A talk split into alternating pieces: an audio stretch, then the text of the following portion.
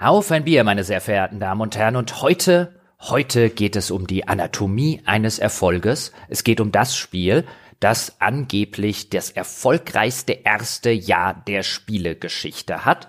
Kein anderes Spiel, so heißt es im Internet, sei im ersten Jahr seines Bestehens so erfolgreich gewesen wie dieses.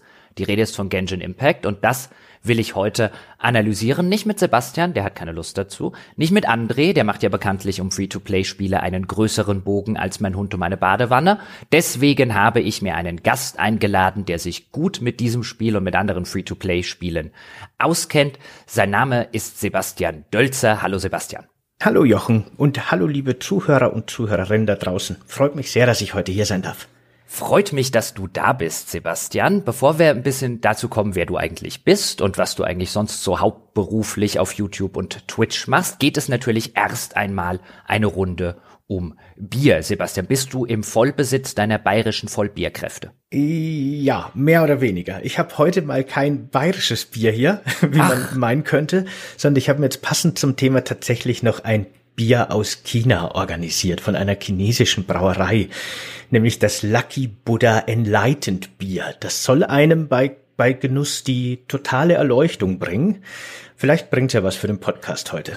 Okay, ein Erleuchtungsbier. Sebastian cheatet schon. Man kann sowieso nicht genug Sebastians im Podcast haben, stelle ich gerade fest. Dann muss ich hier die bayerische Bierfahne hochhalten und nachher werde ich auch eine Bier, bayerische Bierfahne durch die Wohnung und durchs Haus tragen, denn ich habe mir von einer meiner Lieblingsbrauereien, der Brauerei Zödler aus dem Allgäu, habe ich mir ein Festbier organisiert. Zum einen, weil es mir natürlich ein Fest ist, diesen Podcast aufzuzeichnen und zum anderen, weil ja demnächst Weihnachten ist. Da haben die mal wieder ein Festbier rausgebracht und das werde ich jetzt gleich degustieren. Kennst du die Brauerei Zödler? Nein, die sagt mir gar nichts. Hm, Allgäuer Hell. Allgäuer Helle sind fantastisch. Du, ähm, ich habe dich ja deswegen gefragt, ob die die äh, bayerische Vollbierkunst äh, hochhältst, weil äh, du anhand deines Akzentes kann man das so leicht erkennen, glaube ich, so aus dem bayerischen Raum kommst. Passau, die Ecke war das, oder? Genau, genau. Passau ist quasi meine ursprüngliche Heimatstadt. Hm, da war ich noch nie. Soll ja sehr schön sein. Ja, ich glaube schon. Wenn man da aufwächst, ne, dann kann man das immer schwer beurteilen. Aber ich, ich, es ist nicht die hässlichste Stadt, das stimmt. Okay. Und machen Sie gutes Bier? Kann man das Passauer Bier trinken? Ja, also das ist ein sehr, also so die, die, das Hackelberg Helle und das Innstadt Helle sind so die beiden großen Brauereien. Bestimmt vergesse ich jetzt eine dritte. Ich hoffe, die ist nicht beleidigt, aber ähm, die machen sehr angenehme, milde bayerische Helde, sehr süffig, die man so vor sich hin trinken kann, auf jeden Fall. Sehr schön. Gut, bevor wir jetzt noch loslegen, habe ich noch ein wichtiges Announcement zu machen, nämlich an Sie dort draußen, an euch dort draußen, beziehungsweise eine große Bitte. Denn der André und ich, wir haben ein ganz besonderes Weihnachtsgeschenk vor, das hoffentlich, da spielen noch ein paar externe Faktoren eine Rolle, auf die wir keinen Einfluss haben, aber sehr hoffentlich im Laufe der übernächsten Woche, also der Weihnachtswoche erscheinen soll. Ein kleines, aber feines Weihnachtsgeschenk. Sie können sich schon drauf freuen. Und damit das noch viel cooler wird, als es ohnehin schon ist, könnten wir echt eure Hilfe gebrauchen. Und zwar, was wir machen wollen, ist ein Video, das wir danach bei YouTube veröffentlichen. Und es wäre total super, wenn es dort draußen von euch und von Ihnen noch ein paar Leute gibt, die uns bis zum 17.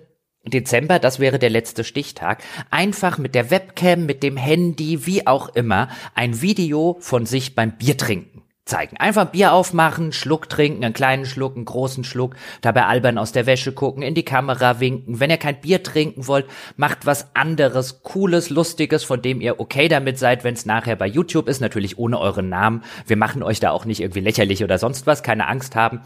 Das Versprechen ist, das Resultat am Ende wird cool. Mehr kann ich leider nicht verraten. Und wenn da welche von euch Lust drauf haben, wir würden uns echt sehr freuen. Je mehr das sind, desto cooler wird das Endprodukt. Dann nehmt das einfach auf. Wegen mir, wie gesagt, wenn ihr kein Bier trinken wollt, streichelt auf der Couch den Hund, ähm, äh, streichelt die Katze, lasst euch was anderes Cooles einfallen. Bitte nicht länger als 20 Sekunden. Und bitte darauf achten, dass hauptsächlich euer Gesicht zu sehen ist, also nicht irgendwie aus drei Metern aus der Entfernung oder so aufnehmen, dann wird das ein bisschen blöd mit dem, was wir vorhaben. Das wäre sehr cool. Vielleicht macht da auch der Sebastian mit. Ja, kann ich mir gut vorstellen. das wäre cool, genau. Ähm, das als Aufruf und dann bitte einfach bei irgendeinem File-Sharing-Dienst hochladen, ja, Google Drive, äh, WeTransfer, was ihr wollt, uns völlig egal und schickt uns einfach ähm, dann den Link zu dem Download unter Feedback feedback at gamespodcast.de.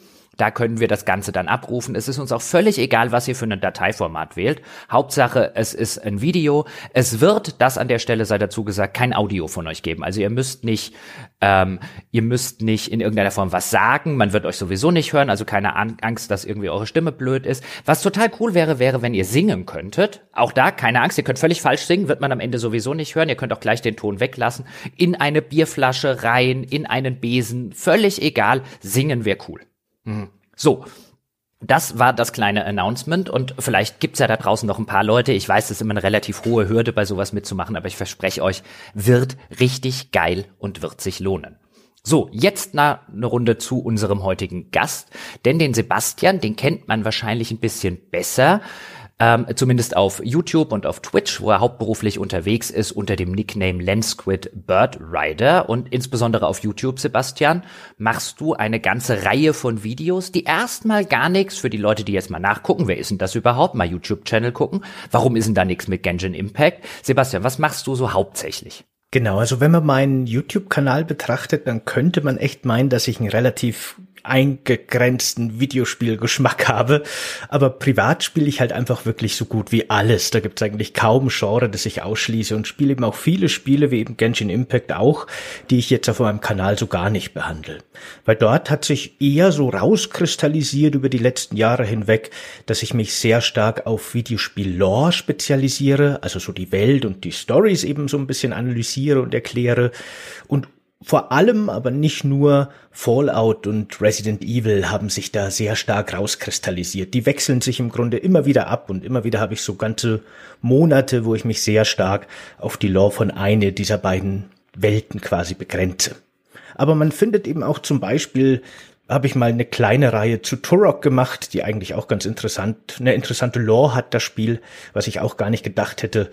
Oder auch mal so ein Video über die Orks aus Warhammer 40k, die irgendwie einfach die coolste Alienrasse überhaupt sind ich habe mich, äh, äh, oder du hast dich ja ein bisschen an uns gewandt, ähm, weil du mitgekriegt hast, dass wir im Forum oder dass ich im Forum mal so ein bisschen auf der Suche war nach jemandem, der mit mir über Genshin Impact reden möchte, weil die Hörerinnen und Hörer, die hier länger dabei sind, wissen, ich spiele das mehr oder weniger seit Release sehr regelmäßig. Andre und Sebastian lachen mich dafür immer aus, also habe ich jemanden gebraucht hast du dich gemeldet ähm, und dann habe ich natürlich geguckt, was du so ein bisschen auf YouTube und äh, Co machst und habe dann festgestellt, dass du ähm, sehr sehr schön in die Details reingehst bei einer Analyse. Jetzt zum bei Lore ist es bei dir dann häufiger bei Fallout und bei Resident Evil. Hier werden wir uns ein bisschen auf andere Aspekte konzentrieren, aber es war mir wichtig, jemanden zu haben, der auch tief in der Analyse ähm, mit mir zusammen einsteigen kann, weil wir wollen den Erfolg des Spiels unter unterschiedlichen Gesichtspunkten analysieren und vielleicht und hoffentlich den Menschen dort draußen, die sich denken, was zur Hölle finden die alle an diesem Genshin Impact, ein bisschen näher bringen, wie das zu einem, wenn nicht dem erfolgreichsten Spiele-Release aller Zeiten geworden ist. Und das nächste ist, du hast mir dann gesagt, du spielst Genshin Impact seit Release ebenfalls sehr regelmäßig und du hast auch noch ein bisschen Ahnung von anderen Mobile-Free-to-Play-Spielen, die es dort draußen gibt, auch durchaus asiatischer Bauart. Das ist ja auch so ein bisschen ein blinder Fleck auf unserer Podcast-Landkarte. Kannst du da vielleicht mal ganz kurz erzählen, mit, mit was du sonst noch so ein bisschen Erfahrung in dem Bereich hast? Also ich habe immer wieder mal so ein bisschen in verschiedene Free-to-Play-Spiele reingespielt. Das ist wirklich auch ganz bunt gefächert.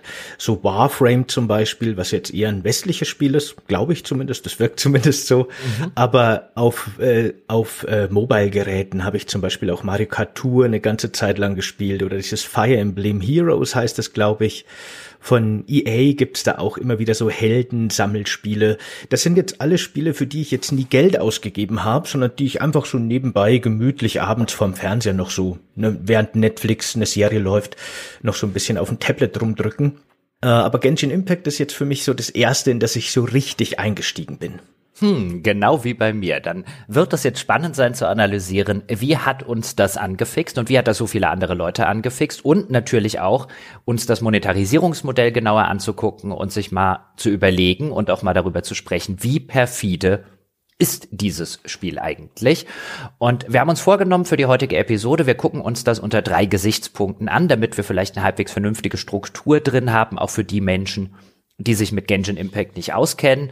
Der ein oder andere wird sich erinnern, vor naja, ziemlich genau einem Jahr, ein bisschen länger als ein Jahr ist es her, kurz nachdem das Spiel rauskam, hatte ich mit Sebastian mal eine Folge zu Genshin Impact gemacht. Da haben wir beide angefangen, das zu spielen und haben so unsere Eindrücke nach den ersten 15, 20 Stunden im Podcast verarbeitet. Mittlerweile habe ich da locker ein paar hundert Stunden drin über das gesamte vergangene Jahr hinweg. Da haben sich natürlich Eindrücke geändert. Und man kann jetzt auch sowas wie Monetarisierungsmechaniken, Games as a Service Mechaniken und Co. wesentlich besser, wesentlich seriöser und wesentlich detaillierter analysieren.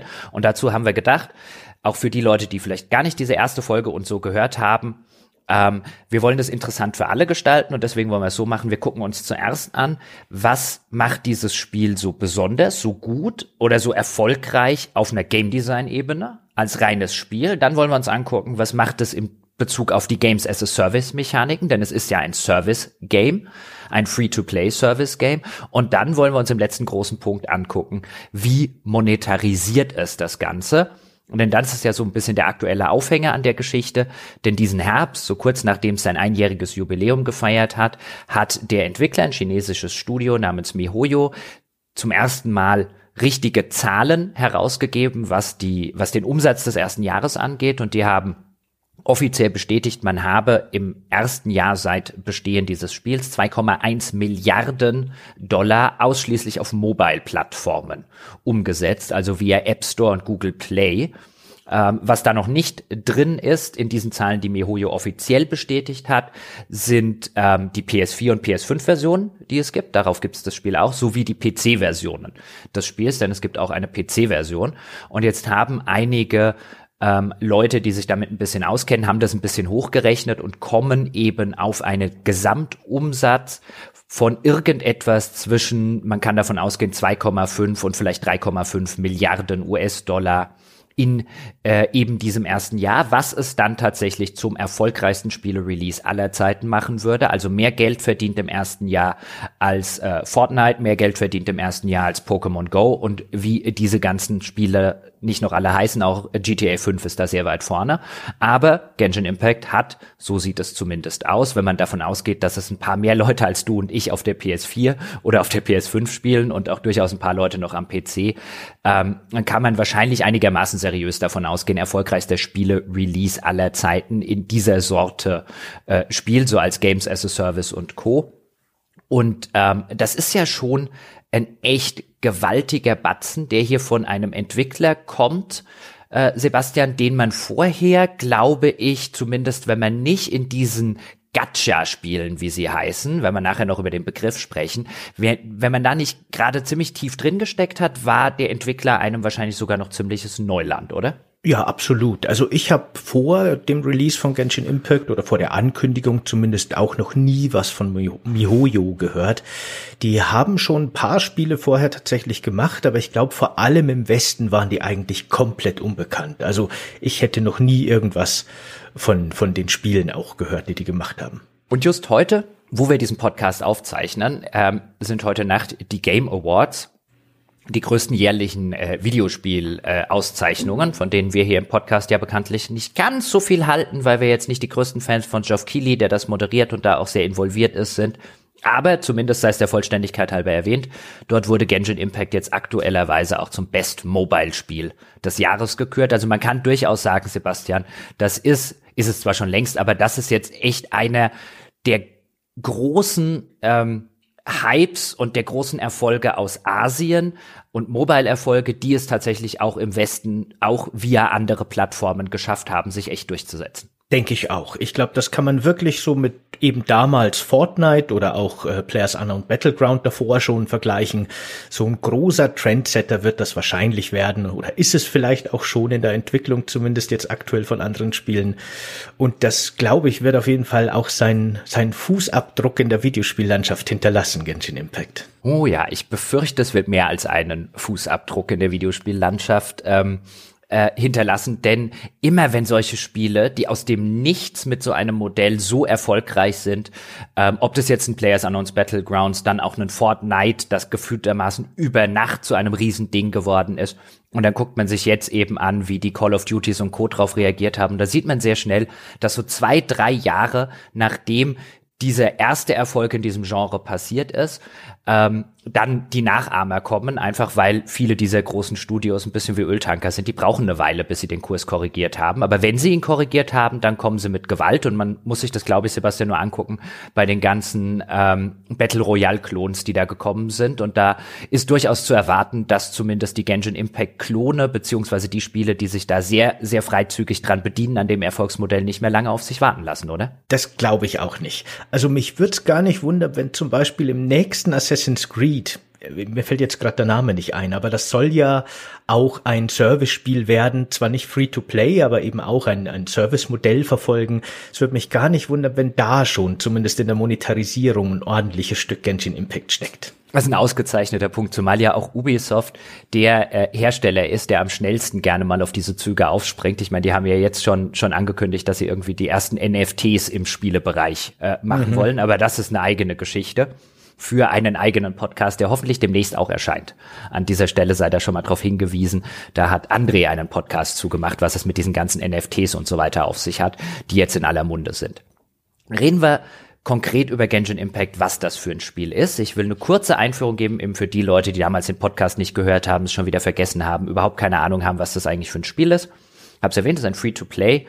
Ähm, Spiel ist ein Open-World-Spiel. Man kann es sich sehr gut vorstellen wie ein Zelda Breath of the Wild äh, mit einer mit einer Party von äh, vier Charakteren, statt dass man nur den einen Link spielt. Es bedient sich ziemlich freizügig bei äh, Zelda und bei dem, was das letzte Zelda, also eben Breath of the Wild, so erfolgreich und so gut gemacht hat. Es gibt also nicht nur diese große, durchaus schöne, durchaus teilweise sehr sehr schöne Open World im ähm, japanischen Anime-Stil. Es gibt auch so Sachen wie das ganze Kochsystem ist relativ ähnlich. Also man kann Dinge kochen, ähm, die die Hitpoints erhöhen, die einen stärker machen, die dafür sorgen, dass einem nicht so kalt wird, wie man das aus Breath of the Wild kennt. Es gibt ein Gleitersystem, wie man das aus Breath of the Wild kennt. Wir können uns also in der Open World überall runterstürzen und dann ganz stylisch mit einem Gleiter irgendwo hin ähm, segeln und dabei irgendwie nach unten gucken, gucken, ob wir irgendwie was sehen, was interessant auswirkt. Oh, was ist das da drüben da mal hin? Wir können an nahezu jeder Oberfläche in diesem Spiel hochklettern. Es gibt da auch so ein Ausdauersystem im Spiel. Ähm, auch das sehr ähnlich wie bei Zelda Breath of the Wild, dass also die Vertikalität der Spielwelt enorm offen steht. Die Kämpfe funktionieren auch relativ ähnlich. Es hat ein Action-Kampfsystem. Ähm, bei dem es dann sowas wie normale Attacken gibt. Dann gibt es diese Charged Attacks, wo man den Attacke-Knopf einfach hält und dann kommt eine besonders starke Attacke raus. Es gibt verschiedene Spezialfähigkeiten, die jede Figur in äh, diesem Spiel hat. Und das ist dann die große Besonderheit eben eines Genshin Impacts, mal abgesehen davon, dass es natürlich Free-to-Play und ein Service-Game ist. Aber die große spielerische Besonderheit ist, wir haben hier nicht eine Figur, wie bei Breath of the Wild den Link, sondern wir haben hier immer vier Figuren in der aktiven Gruppe und die können wir außerhalb des Kampfes auch fliegend wechseln, je nachdem, wie viele Figuren wir haben haben. Am Anfang schenkt einem das Spiel in den ersten Spielstunden sozusagen die erste Gruppe zusammen. Der Rest kommt dann entweder im weiteren Spielverlauf, da kriegt man einige Figuren erstmal geschenkt oder dann eben über die ganze Monetarisierungsgeschichte. Darüber sprechen wir dann in einem eigenen Teil, aber man kann sich das wirklich vorstellen wie einen Breath of the Wild, nur, dass man eine Gruppe spielt, die man individuell zusammenstellen kann auf die Herausforderungen, die einem das Spiel gerade entgegenwirft und die man im Kampf auch fliegend wechseln kann. Das ist die große Besonderheit des Spiels, ist, dass die Figuren mit einem Tastendruck wechselt man zu einer anderen Figur. Die haben unterschiedliche Elemente, die ihnen zugeordnet sind, also Wasser, Eis, Feuer, wie man das so kennt. Und diese Elemente wiederum machen unterschiedliche Synergieeffekte, wenn man sie nacheinander einsetzt. Wenn zum Beispiel ein Monster sozusagen Eisschaden macht und dann kommt ein Wassercharakter, der dem schon von Eis betroffenen Monster ähm, dann noch mit Wasser hantiert, dann wird das Monster eingefroren und dann kann es ein paar Sekunden nichts machen und kriegt besonders viel Schaden, wenn jemand mit einem großen Zweihänder draufkloppt. Puh, habe ich das ganz gut erzählt, Sebastian, so als Grundlage, wie das Spiel funktioniert? Ja, genau. Genau so kann man sich das vorstellen. Man kann vielleicht noch dazu sagen, dass man aber doch immer nur eine Figur aktiv auf dem Feld hat. Die anderen mhm. sind quasi auf so Quicktile-Tasten gespeichert. Also es ist nicht wie in anderen Spielen, wo wirklich so eine Party durch die Welt läuft. Aber ansonsten, genau. Guter Punkt, guter Punkt. Und jetzt dann aber direkt die Frage an dich. Das klingt jetzt erstmal, okay, wir haben eine Kopie von Breath of the Wild. Ich formuliere es jetzt einfach mal ein bisschen salopp und plakativ, mit der Besonderheit, dass es eben vier Figuren im fliegenden Wechsel in einer aktiven Party drin sind. Was macht dieses Spiel jetzt auf der spielerischen Ebene so gut, dass du nach über einem Jahr immer noch regelmäßig dabei bist? Also am Anfang ist es ja wirklich, wie du schon gesagt hast, eben sehr stark am Breath of the Wild angelehnt und bedient sich eben auch wirklich der Stärken. Dass eben die, die Karte nicht wie in so Ubisoft-Formelspielen übersät ist mit irgendwelchen Aktivitäten und Fragezeichen, sondern dass man auf eigene Faust erkundet und überall gibt es eben kleine Rätsel und kleine Minispielchen, die auf einen warten. Und dafür kriegt man dann eben Schätze, die man braucht, um alles Mögliche hochzuleveln und zu erweitern und auszubauen. Und das alleine ist auf jeden Fall schon mal eine sehr große Motivation, zumindest für die ersten 30, 40 Stunden wahrscheinlich zumindest. Mir ging es zumindest so, dass das Erkunden der Welt für mich wirklich so der Hauptantrieb war. Weil es gibt andere Aspekte in dem Spiel, wie zum Beispiel die Story. Da habe ich ziemlich schnell angefangen, die Texte einfach möglichst schnell wegzuklicken.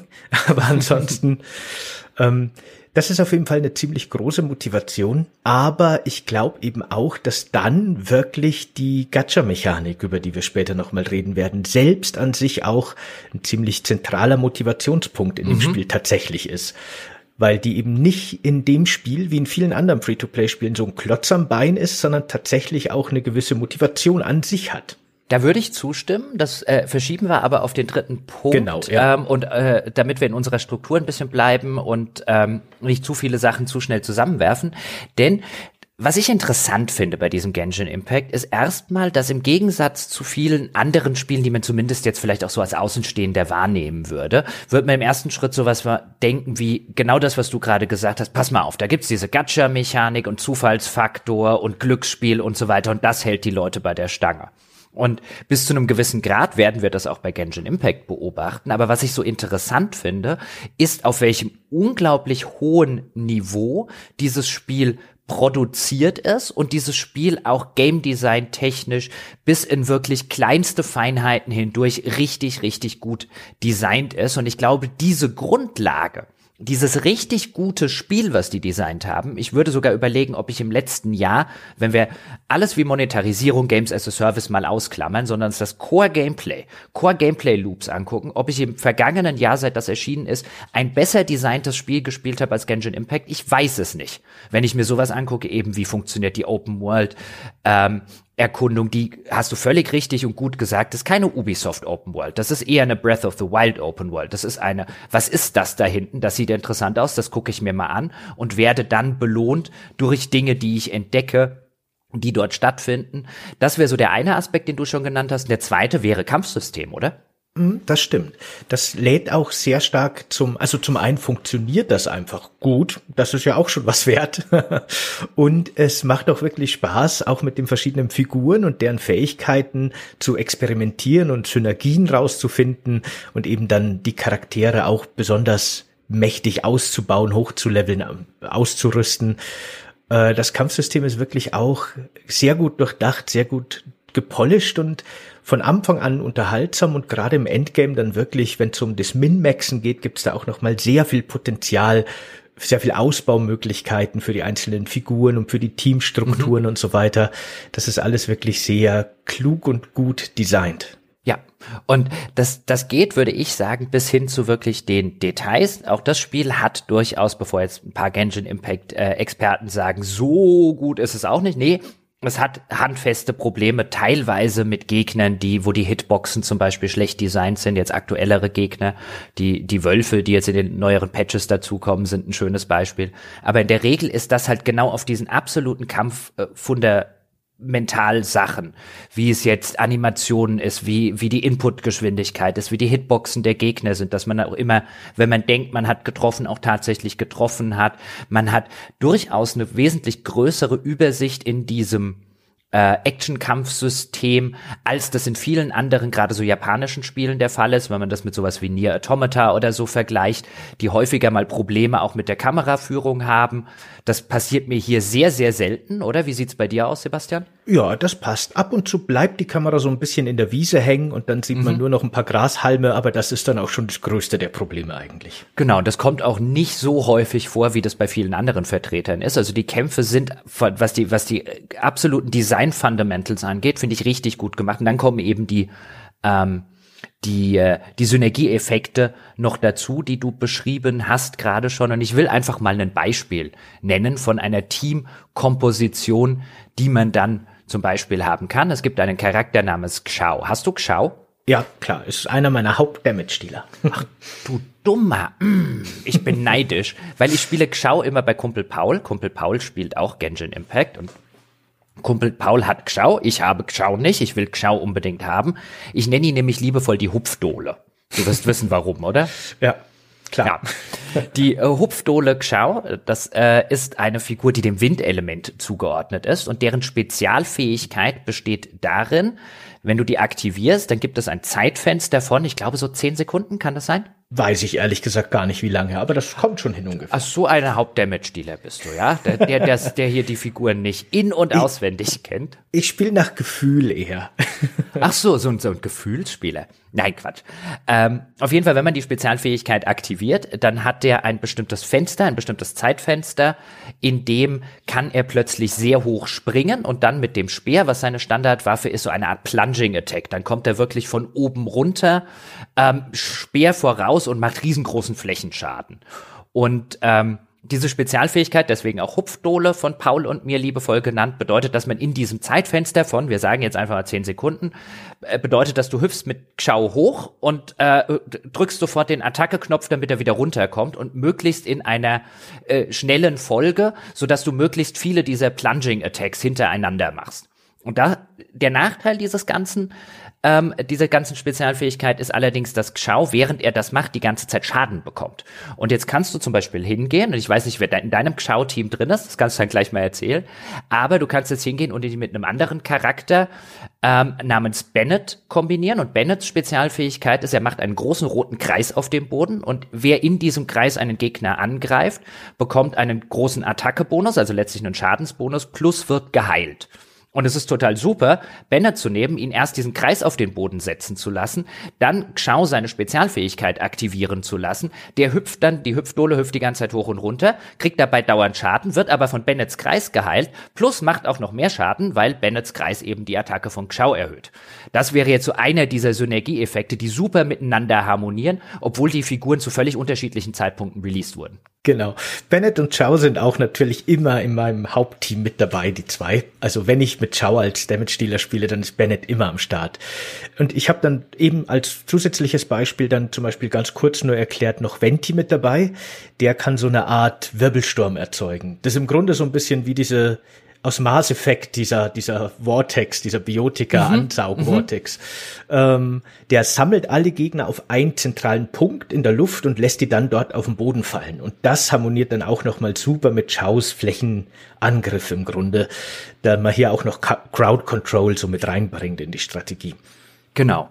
Also das wäre jetzt so ein Beispiel, um einfach mal anhand einer konkreten Sache zu verdeutlichen, wie diese Synergieeffekte gut funktionieren und wie, wie sehr man, und ich glaube, das ist einer der spielerischen Hauptpunkte, warum das Spiel auch nach einem Jahr immer noch so gut läuft und ähm, so viele Fans hat und auch mir noch nicht wirklich so richtig langweilig geworden ist, weil es immer wieder neue Teamkompositionen gibt, die man ausprobieren kann. Immer noch ein Teammitglied, wo man sagt, oh, wenn ich den jetzt mal hochleveln würde, was dann natürlich, werden wir bei den Games as a Service Mechaniken dazukommen, natürlich seine Zeit dauert mit dem ganzen Min-Max und den Materialien, die man dafür ergrinden muss und so weiter.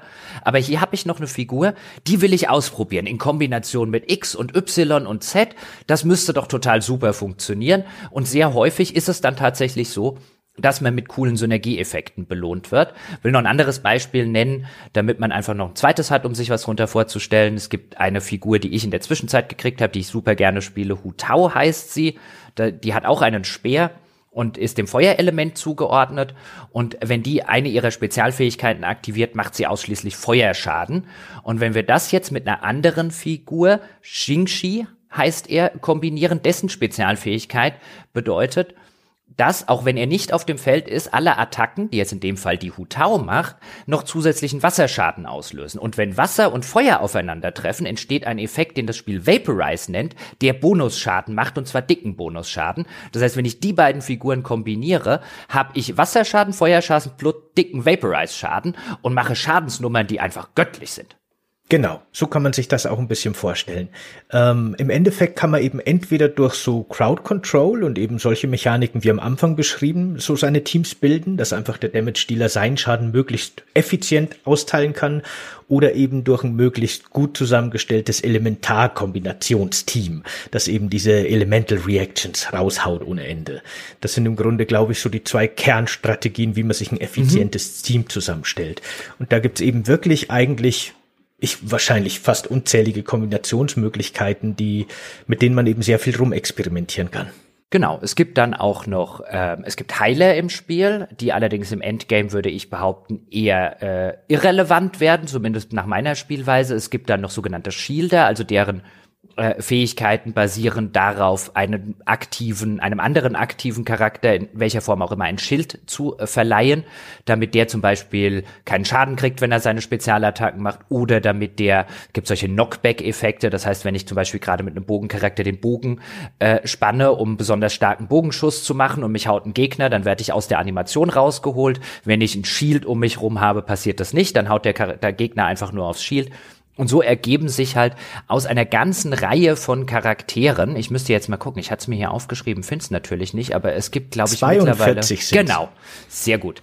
Genau, 42 Charaktere, die in der Zwischenzeit released worden sind. Davon kriegt man im Laufe des Spiels relativ automatisch einige davon andere sind ein bisschen Glückssache, dazu dann später mehr. Aber diese ganzen unterschiedlichen Kombinationen, die möglich sind durch die ganzen unterschiedlichen Elemente, die es auch im Spiel gibt und die unterschiedlichen Spezialfähigkeiten, weil wirklich keine Figur die Spezialfähigkeit einer anderen Figur hat. Die schaffen es nach wie vor immer noch welche rauszubringen, die durchaus einzigartige Effekte machen und einzigartige Spielweisen. Ich glaube, das ist so spielerisch, würde ich sagen, der Hauptgrund, warum dieses Spiel so gut funktioniert. Zusammen natürlich weil die Open World Erkundungsmechanik funktioniert und weil es unter, unterm Strich, selbst wenn du das komplette Games as a Service rausnimmst, wenn du die Monetarisierung rausnimmst, bin ich mir sicher, du hättest hier ein gutes, ein sehr gutes Singleplayer-Spiel. Ja, glaube ich auch. Ich würde sogar sagen, das ist es eigentlich auch. Also ob man jetzt die Monetarisierung mag oder nicht.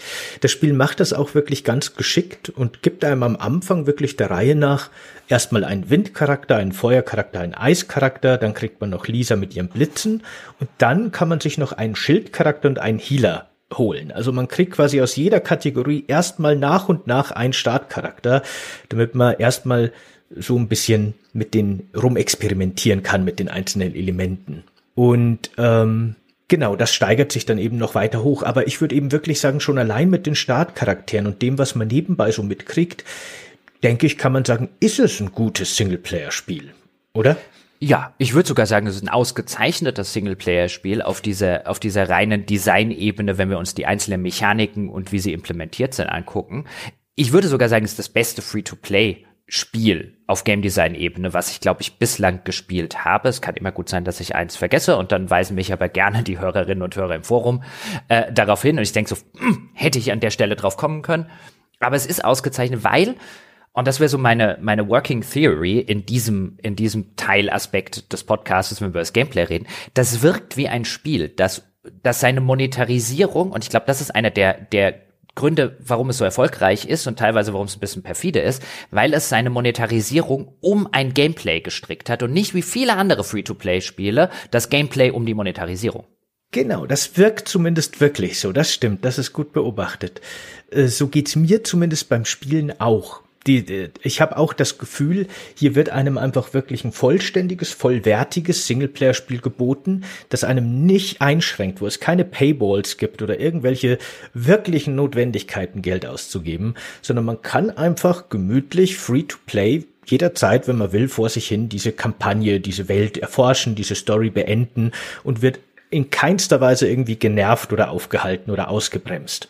Genau, das ist, ein, das ist ein sehr wichtiger Aspekt, mit dem können wir vielleicht so langsam auf diese Games as a Service Mechanik ähm, eingehen, denn es ist ja ein, ein, ein Service Game. Es ist insofern besonders, da es eigentlich ein Singleplayer-Service-Game ist. Es gibt einen Koop-Modus. Man kann also die meisten Sachen im Spiel im Koop erledigen. Man kann auch im Koop die Open World erforschen, wenn man das möchte. Also man kann einen Kumpel, einen anderen Spieler, wen auch immer, in seine Welt holen und zusammen dort Dinge machen, ähm, aber auch zum Beispiel das ganze Quest-Design des Spiels. Es gibt natürlich eine ganze Reihe von Quests, von Story-Quests, von NPC-Quests und so weiter, die es gibt. Die sind alle klar, würde ich sagen, auf Singleplayer ausgelegt, oder? Ja, auf jeden Fall. Der Koop-Modus ist wirklich eher so eine Dreingabe. Das geht auch also in der äh, theoretisch kann man jederzeit Spieler in seine eigene Welt einladen oder auch andere Spieler in ihren Welten besuchen, aber man merkt ganz stark, dass das Spiel da eigentlich gar nicht drauf ausgelegt ist, weil da funktionieren dann viele Mechaniken nicht mehr wirklich und der zweite Spieler, der mit dabei ist, kann im Grunde sehr viel in der in der Gastgeberwelt gar nicht machen im Grunde. Der ist da wirklich nur als so Mitspieler, der halt mitlaufen und mitkämpfen kann dabei. Und in den Domains, also so ein bisschen der, der Grind, der Endgame-Content in dem Spiel, kann man dann in Vierer-Teams eben so Kämpfe meistern, aber da geht man halt rein, kämpft zu viert und löst sich dann auch wieder auf. Und vor allem finde ich, hat man im Mehrspielermodus tatsächlich auch in den Domains eigentlich keinen Vorteil. Man ist in der mhm. Regel alleine genauso effektiv oder vielleicht sogar effektiver als im Multiplayer. Genau, also so geht's mir zumindest. Es gibt da ein, ein, ein internes Matchmaking. Das heißt, wenn ich so eine der Dungeons in dem Spiel machen möchte, bei denen ich die wichtigen Materialien, um meine Waffen zu verbessern, meine Charaktere zu verbessern, ergrinde, dann kann ich den im Singleplayer machen oder optional im Koop. Im Koop sind dann natürlich die Gegner stärker und meine persönliche Erfahrung ist, ich bin im Singleplayer so viel schneller als im Koop und ich finde das so super, weil ich will nicht gezwungen werden in der Sorte Spiel. Ich bin in den Sorten Spiel eigentlich ein echt ähm, bin ich ein, ein, ein großer Fan des Solo-Spiels, insbesondere wenn das restliche Spiel so um die Solo-Erfahrung rumdesignt ist. Und dann immer an diesen Stellen, manche MMOs machen das gerne so, ist dann die ganze Story und alles ist Solo, aber in den Dungeons brauchst du plötzlich eine Gruppe. Und dann, dann muss ich plötzlich auf Sachen Rücksicht nehmen und Sachen machen, die das restliche Spiel nie von mir möchte und Synergien-Effekte nutzen, die ich vorher nie gebraucht habe und so weiter, nur um das hier zu machen. Und hier ist das einfach optional und ich benutze das eher selten. Ab und zu mache ich mal was mit Paul zusammen. Ähm, aber in der Regel kann ich das echt solo spielen und sehr gut solo spielen. Es gibt keine einzige Stelle im Spiel, wo das Spiel von dir verlangt, dass du Koop spielen musst oder wo es gar besser wäre, Koop zu spielen. Du hast völlig recht. In der Regel ist es sogar effektiver, alleine zu spielen. Und vorher ist mir auf diese Art und Weise noch nie ein Solo Games as a Service Spiel über den Weg gelaufen. Und ich glaube, das ist der erste große Aspekt, über den wir reden müssen bei, was macht es anders und besonders? Und warum ist es vielleicht so erfolgreich im Bezug auf Games as a Service? Es ist ein Solo Games as a Service Spiel. Ja, das ist wirklich, glaube ich, echt eine Besonderheit. Mir wäre jetzt sowas auch noch nicht wirklich untergekommen. Also ich habe schon gesagt, dass ich Mario Kart Tour auch mal viel gespielt habe. Da spielt man tatsächlich schon auch meistens alleine, aber da ist auch die ganze Zeit die NPCs tragen quasi die Namen der anderen Spieler, die sollen da so ein bisschen simuliert werden, die haben besonders seltene Ausrüstungsgegenstände, da ist der soziale Aspekt auch ganz stark im Zentrum. Und das ist ja auch bei Genshin Impact im Grunde, wenn man Singleplayer spielen will, gar nicht so. Da wird einem auch nicht irgendwie aufgedrängt, dass man sich angucken müsse, was jetzt die anderen Spieler für tolle Charaktere haben.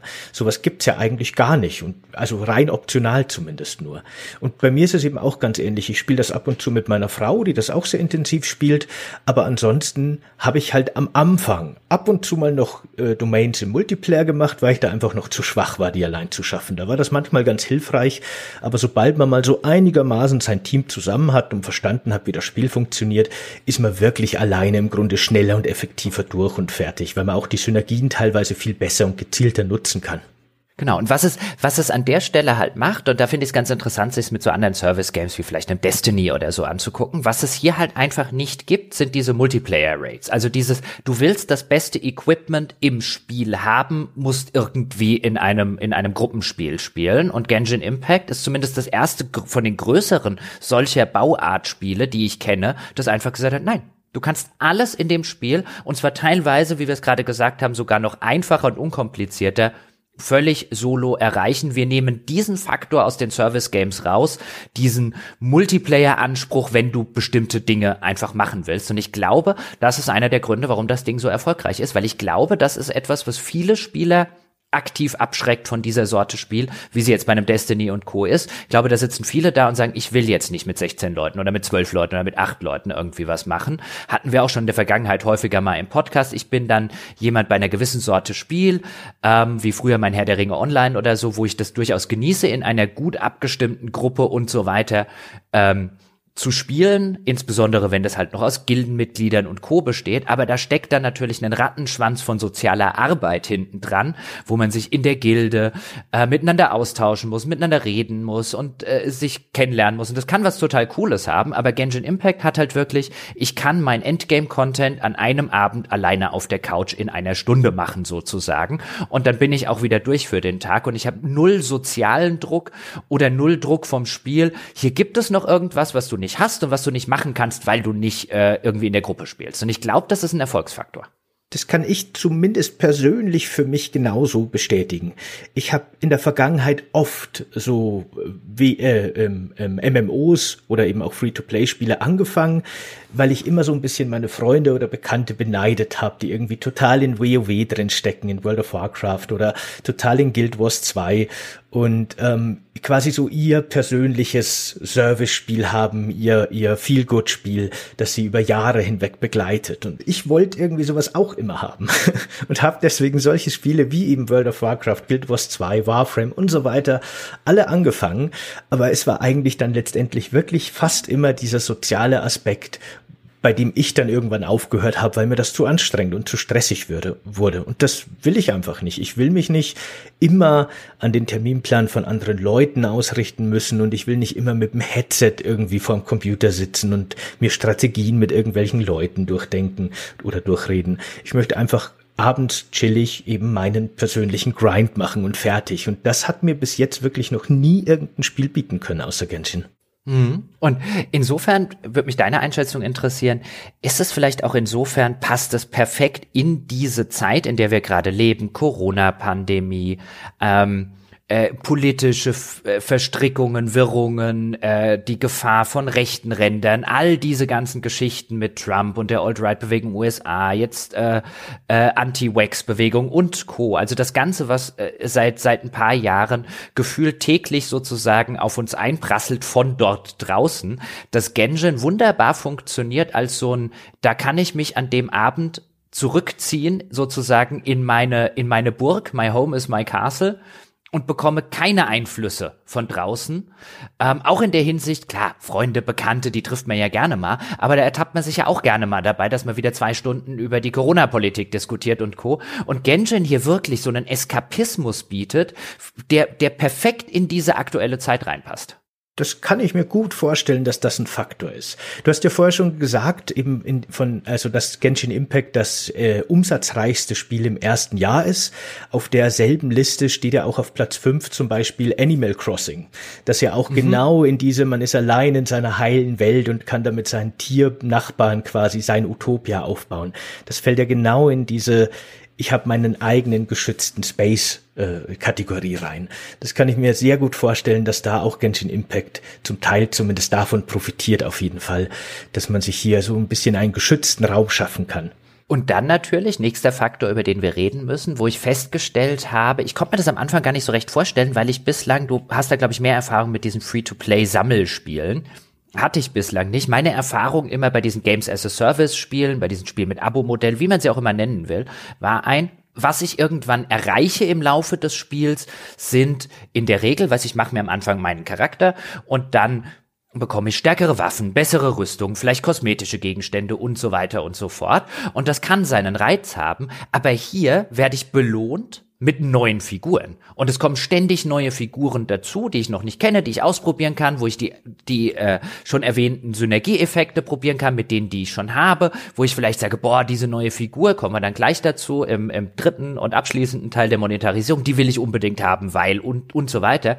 Also dieses, das Spiel belohnt mich mit zusätzlichen spielbaren Charakteren, die ich auch wirklich spielen will. Das kannte ich so auch noch nicht und das funktioniert, finde ich, viel besser als das Spiel belohnt mich mit einem Schwert, das drei Prozent mehr DPS macht.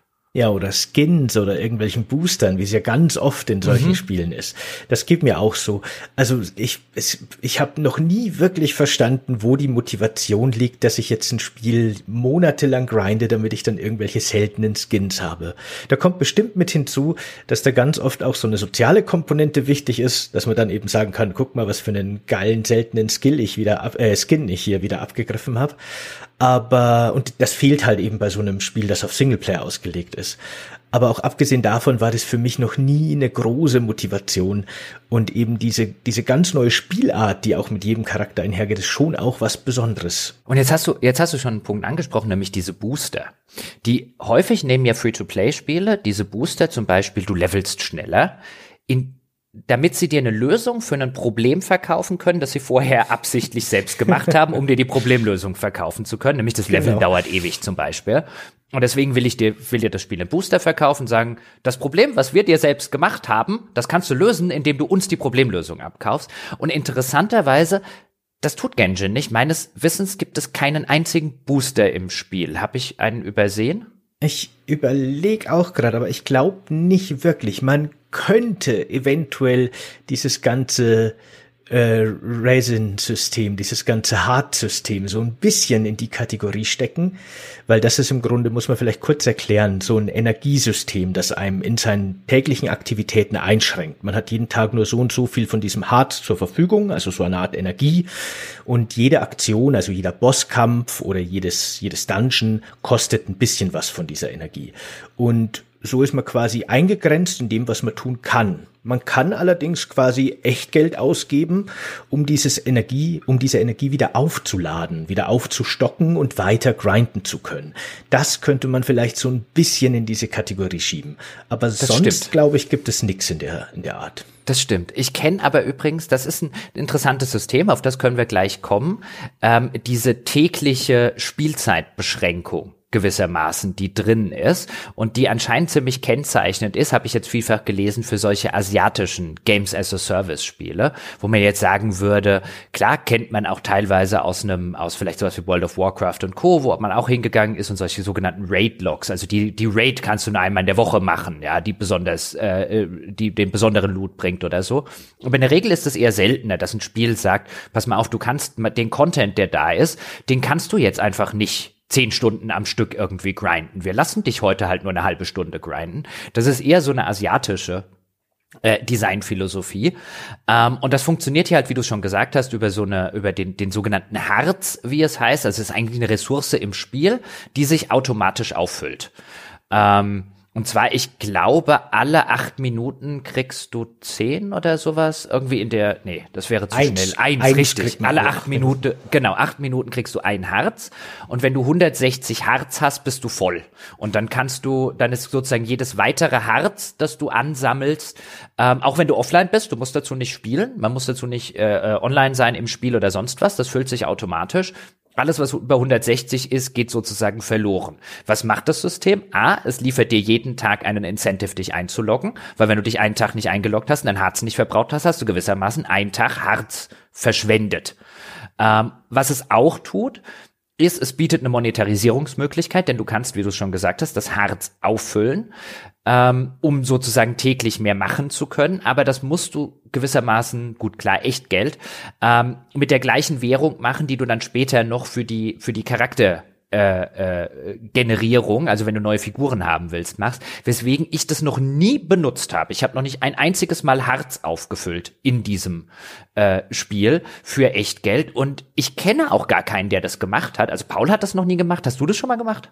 Nee, ich habe das System auch noch nie benutzt, dass ich meine Energie, mein Harz wieder aufladen würde. Das ist meiner Meinung nach auch wirklich überhaupt nicht notwendig.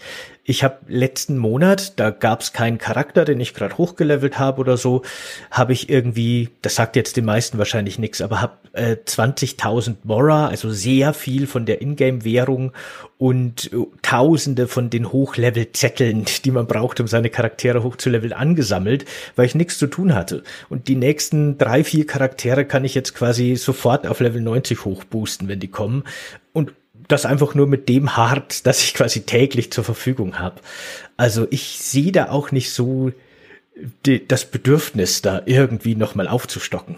In der Regel. Man, ja, man sieht es auch in der Community. Also das Erste, was eigentlich Neulinge gesagt bekommen, ist, um Gottes Willen, füll dein Harz nicht auf. Ja, sondern ähm, das, das lohnt sozusagen gar nicht. Jetzt will ich nicht bestreiten, um Gottes Willen, wird bestimmt auch Leute geben, die dort einen Haufen Geld investiert haben, einfach um, äh, äh, um mehr jeden Tag machen zu können. Ich will damit nur im ersten Schritt deutlich machen, wie gesagt, zur perfiden Monetarisierung kommen wir noch. Äh, keine Angst, wenn sich das hier jetzt alles zu positiv anhört, aber ich glaube, die positiven Aspekte sind wichtig, um zu verstehen, warum das Spiel so erfolgreich ist.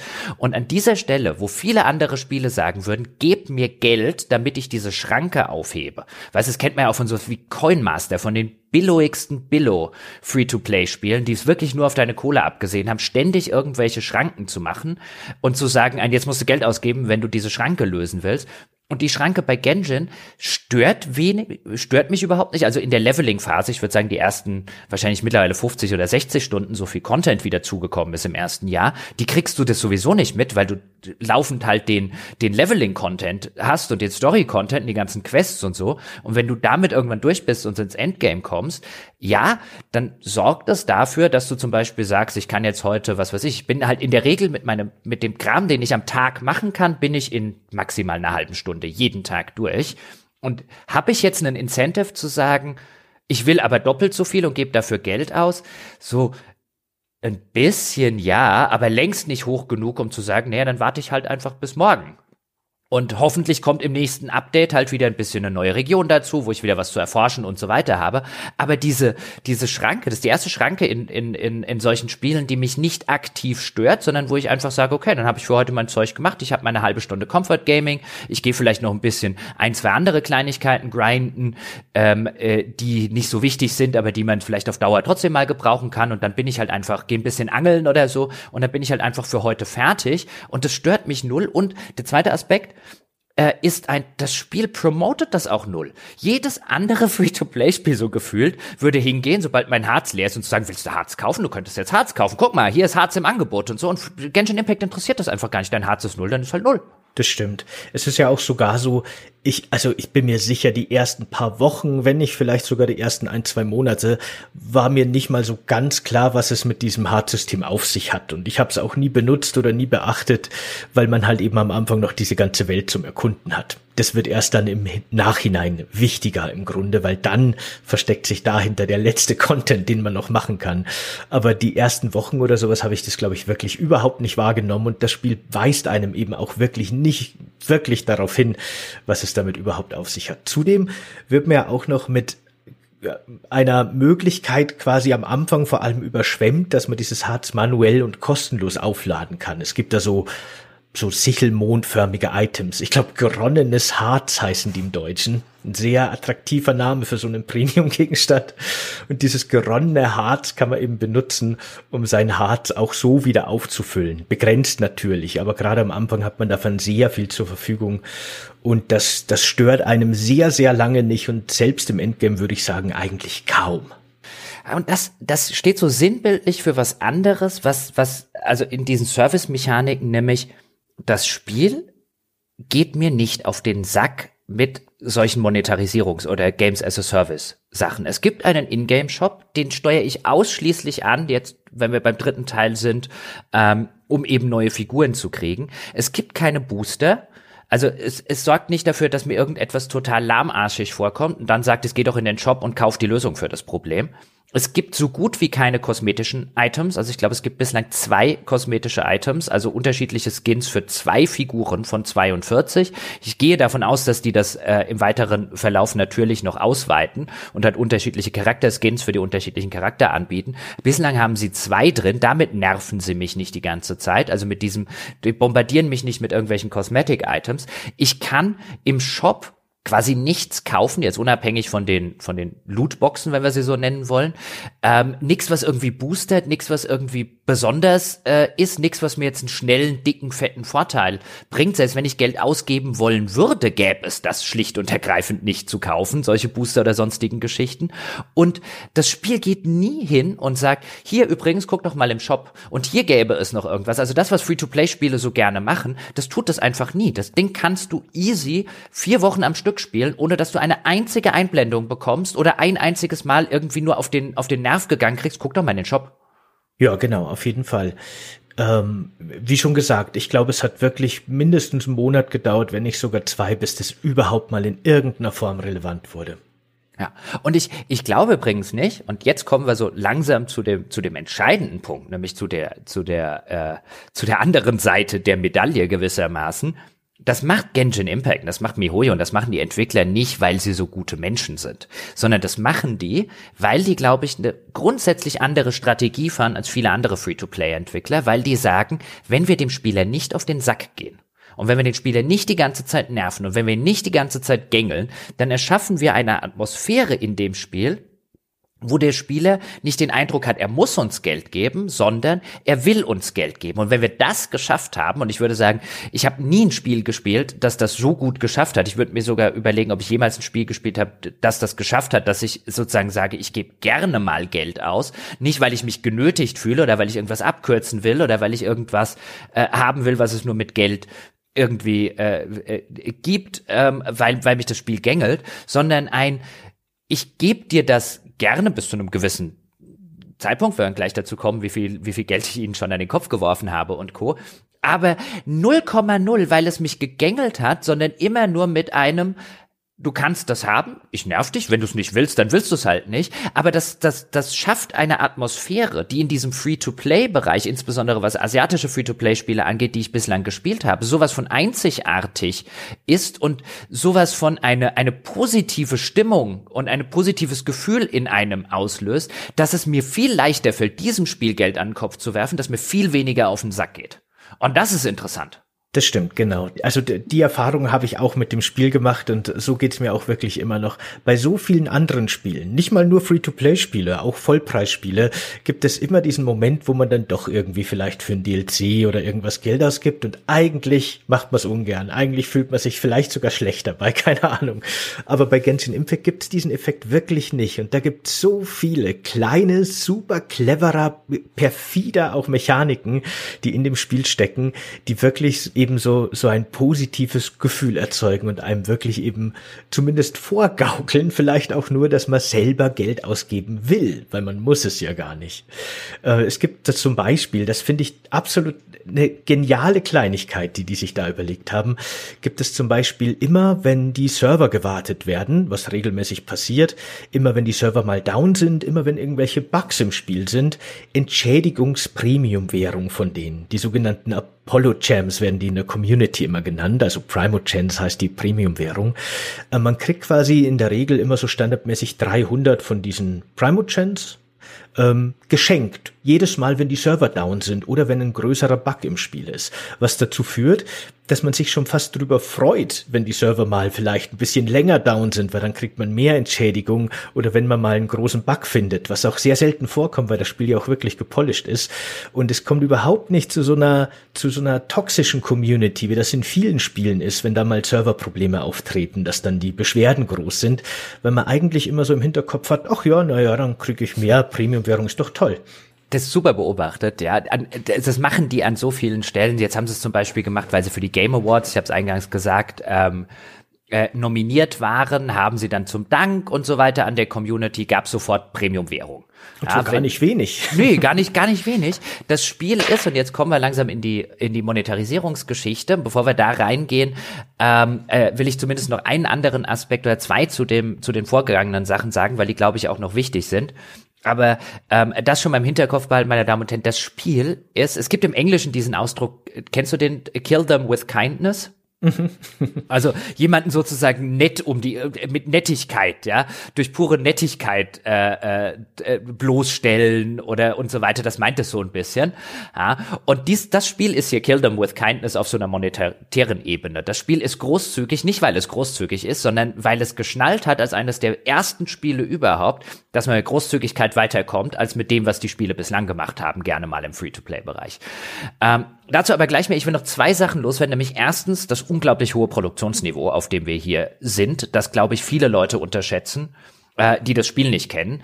Äh, weiß nicht, wie es dir geht, aber jedes Mal, wenn ich eine neue Figur kriege, ist es eine, ein, ein, eine Wucht und normalerweise bin ich da überhaupt nicht anfällig für sowas und empfänglich für sowas, aber die einzelnen Kampfanimationen zum Beispiel, ob das die Spezialfähigkeiten sind oder einfach nur die Standardangriffe, die dann, wenn du sie vier, fünf Mal am Stück machst, eine gewisse Combo auslösen. Jede dieser 42 Figuren hat nicht nur seine individuellen butterweichen Animationen, sondern die sehen teilweise sowas von Bombe aus. Also das Produktionsniveau auf diesem Level, was Animationen und Co. angeht, ist einfach.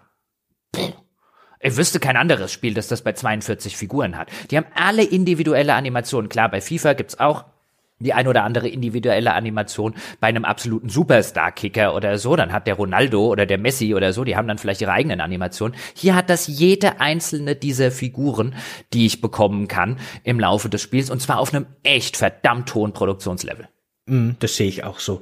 Also das ist auch wirklich erstaunlich. Ich kann verstehen, dass man Vorurteile gegen Genshin Impact hat, weil Free-to-Play, weil Service-Spiel und so weiter. Das ist eh ganz klar. Also auch berechtigt ja in großen Teilen, aber das ist wirklich ein unglaubliches äh, hohes Niveau an Qualität, das eben gerade auch an das Design der Figuren gelegt wird. Äh, man merkt vor allem, finde ich auch, dass von Figur zu Figur die Animation immer noch ein bisschen besser werden, immer mehr ein bisschen verfeinert. Wenn man sich so die Startfiguren anguckt, da war alles noch ein bisschen Standard, nicht hässlich, aber relativ gewöhnlich. Und jetzt gibt's halt wirklich Figuren, die im Grunde schon fast übers Schlachtfeld tanzen und zwar wirklich sehr schön animiert das Ganze.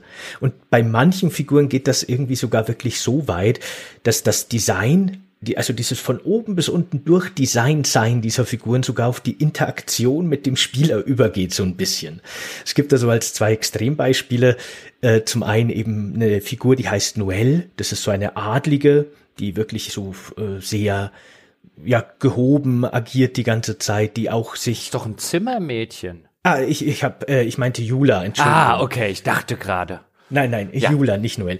Äh, und Jula tanzt im Grunde schon mehr oder weniger über das Schlachtfeld, wenn man ihre Angriffe macht. Und wenn man bei ihr ihren maximalen Schaden austeilen will, also sie möglichst effizient nutzen will, dann muss man wirklich auch als Spieler schon fast so eine Art Choreografie auf dem Controller durchführen. Das ist dann immer so die die rechte Schultertaste kurz drücken, ihren Elemental Burst aktivieren, die rechte Schultertaste lang drücken, einmal ihre Standardanimation und dann entfaltet sie erst der maximale Schaden. Und mhm. Chao, den du ja schon angesprochen hast am Anfang, der einfach nur alles wegstampft, der ist auch von der Figur her äh, so angelegt, dass er ein total wilder Kämpfer ist, der auch für seine Verbündeten gefährlich werden kann. Und bei dem hämmert man einfach die ganze Zeit nur Sprung- und Attacke-Taste und fertig. Und das finde ich eben so schön, wie da auch wirklich das ja eben die Charaktere eben einfach so durchdesignt sind, dass das wirklich bis ins kleinste Detail alles zusammenpasst. Die, da ist wirklich ah, sehr viel Polish drin. Sehr, sehr schön beobachtet bei diesen beiden Fällen. Das mit, mit Jula ist mir so gar nicht aufgefallen, aber klar, du machst schon so ein bisschen eine Controller-Kampf-Choreografie äh, äh, mit ihr und, und äh, drückst die Tasten schon automatisch in so einem gewissen Rhythmus. Sehr schön. Sehr schöne Beobachtung. Ähm, und das zweite, was ich übrigens noch sagen wollte, an der Stelle ist, bei Genshin gibt es einen Grind? Ja. Gibt sogar einen relativ ausgelassenen Grind, also wenn man irgendwann im Endgame drin ist, wir sind immer noch in der, was macht das anders als andere Games as a Service Spiele? Ähm, Im Endgame geht's dann um das Min-Maxen der Figuren letztlich. Und dann hast du am Tag wenn wir jetzt davon ausgehen, du hast deine 160 von diesen Harz, die ich also als Währung oder Energie oder wie auch immer zur Verfügung habe, um Aktivitäten zu machen. Und von den 140, 160 Harz kann ich zum Beispiel vier dieser, du hast sie vorher Domains heißen sie im Spiel, also der Dungeons machen. Und da kann ich dann zum Beispiel entweder Materialien bekommen, um die Waffen meiner Figuren aufzuleveln, oder ich kann Materi oder ich kann sogenannte Artefakte bekommen. Das ist das Equipment des Spiels. Ähm, deren Stats wiederum, es gibt eine Reihe von, von Stats im Spiel, deren Stats wiederum zufällig verteilt werden. Und der größte Grind im Spiel ist eigentlich der Artefakte. Grind, nämlich die Artefakt-Sets zu bekommen. Es gibt eine ganz unterschiedliche Anzahl von unterschiedlichen solcher Dungeons, in denen droppen unterschiedliche Artefakte und dann möchtest du für Figur XY soll bitte das Artefakt A die und diese äh, Stats haben, also Attacke erhöhen oder die, die kritische Trefferchance erhöhen und so weiter. Und das wird zufällig verteilt, welche, Artef welche Stats auf einem Artefakt sind, weswegen der, der typische, auch der typische Japano-Grind in dieser Stelle, auch wenn es chinesisches Spiel ist, ist halt täglich zum Beispiel sein Artefakte-Grind zu machen. Jetzt würden viele andere Spiele hingehen und viele, gerade westliche MMOs machen das unheimlich gerne und würden dich das 10 oder 20 Stunden lang grinden lassen jeden Tag, wenn du das unbedingt machen willst. Und wo du auch dann den sozialen Druck hättest, aller, ach, die Leute in meiner Gilde haben all schon was Besseres, weil die haben viel mehr Zeit als ich. Was Genshin Impact macht, was so, so anti-intuitiv eigentlich für einen, für einen Games as a Service Spiel ist, ist, ich habe, wenn ich meine 160 tägliches Harz habe, wenn ich jetzt morgen Abend irgendwann mich hinsetze und sage, komm, ich mache meine halbe Stunde Genshin Impact, ähm, dann gibt's vier tägliche Quests, die ich machen kann, die dauern keine zehn Minuten. Ähm, und dann gibt es letztlich als zweite große Sache meine 160 Harz zu verbraten an dem Tag. Und das dauert in der Regel auch keine zehn Minuten. Weil dann mache ich die Domain, wo ich gerade halt die Artefakte drin farme, also den Dungeon. Und dann bin ich in der Regel zwischen 40 Sekunden und einer Minute 50 dauert mein Durchgang ähm, weil ich da natürlich auch schon eine Strategie entwickelt habe. Und dann mache ich den viermal hintereinander. Ähm, äh, und dann äh, ist mein Harz weg und dann war's das für den Tag. Und dann sitze ich nicht da und sage, boah, jetzt möchte ich aber dringend mal mein Harz ausfüllen, sondern okay, dann, wenn heute nichts dabei war, machen wir halt morgen weiter. Und dieses Spielzeit minimieren, aktiv für den Spieler, jetzt kann man, kann man einwenden, vielleicht war das auch mal ursprünglich der Plan, die sollen wie die Sau ihr Harz erhöhen und das mehr machen, aber man hat gar nicht das Gefühl, dass das Spiel das auch nur ansatzweise promoten möchte. Das Spiel, du musst schon sehr aktiv versuchen, ohne Harz irgend so etwas zu machen, bis dir das Spiel mal sagt, pass mal auf, du hast kein Harz mehr, willst du vielleicht welches kaufen? Gerade. Aber dem Otto Normalspieler, wenn mein Harz auf Null fällt, sagt das Spiel nicht, du hast übrigens Null Harz, willst du nicht welches kaufen, sondern das Spiel nervt an dieser Stelle nicht. Es wirkt auch nicht darauf designt, dass du das nachkaufen musst. Es wirkt darauf designt, dass du mit der halben Stunde im Endgame, die du täglich zu spielen hast, zufrieden bist und einfach am nächsten Tag wiederkommst so ein bisschen eine Beschränkung der Spielzeit, genau, damit man sich nicht auf einen Schlag satt spielen kann. Das glaube ich auf jeden Fall ein großer Punkt im Design. Das ist bestimmt auch so angelegt. Aber ich würde wirklich auch das Hard-System in Sachen Monetarisierung nicht unterschätzen, weil das Spiel ist zwar da nicht aufdringlich, wie eigentlich nie, aber wenn man mal so ein bisschen tiefer guckt in die Monetarisierungsmöglichkeiten, die das Spiel hat, dann ist es schon so, dass man immer dieses geronnene Hart, diese Monde im Grunde allzu Premium Premium-Gegenstand dazu kaufen kann. Im Battle Pass ist das eine der ganz großen Belohnungen. Man kann sogar, wenn man will, eine etwas teurere Version des Battle Pass kaufen, bei dem man dann noch ein bisschen mehr von diesen Monden kriegt. Und im Shop gibt es auch so Pakete, die man kaufen kann, die voll sind mit irgendwelchem Grusch, den man eigentlich nicht braucht und eben auch ein paar von diesen Monden nenne ich sie, also dieses geronnene Harz, mit dem man sein Hartsystem wieder auffüllen kann. Also ich glaube, hier werden wahrscheinlich einige Leute durchaus wohl Geld reinstecken, denn ich denke, sonst werde sie nicht so designt. Aber es ist, wie gesagt, eben äh, in keinster Weise aufdringlich, was das angeht. Nee, erstens das nicht und zweitens wird, wird Leute geben, die das, äh, die das tun, aber es wirkt nicht, als wäre es um diese, weißt du, es gibt sehr viele. Spiele, wo ich zustimmen würde, es wirkt, diese Schranke wirkt, als wäre sie designt, damit man Geld ausgibt, um sie wegzunehmen. Das ist ja das, ich habe ein Problem gemacht, dann verkaufe ich dir die Lösung. Und hier gibt es eine Lösung zu kaufen, aber es wirkt nicht, als wäre das um diese um diesen Lösungsverkauf an dieser Stelle drumherum designt, sondern als wäre etwas, was die Entwickler eigentlich wollen, ist nicht ein Spiel dich nicht in zwei Wochen satt an diesem Spiel, sondern ich liefere dir einen Incentive, jeden Tag aufs Neue zu kommen. Und wenn du im Endgame bist, ist es völlig okay für mich, wenn du nur eine halbe Stunde spielst. Weil, wie gesagt, viele andere, gerade so westliche Spiele, würden dir einen Incentive liefern. So ein grinde doch irgendetwas jetzt, wie die Sau. Weißt du, hast vielleicht eine Drop-Chance von eins zu einer Million oder so, aber du hast die Drop-Chance für irgendetwas Besseres. Und das kannst du wieder und wieder und wieder und wieder machen. Und wenn du es unbedingt 20 Stunden am Tag machen willst, kannst du das. Und hier wirst du, wenn du nicht gerade an der Stelle Geld ausgeben willst und unbedingt möchtest, ähm, sagt das Spiel eher ein, nee, nee, komm doch lieber morgen wieder.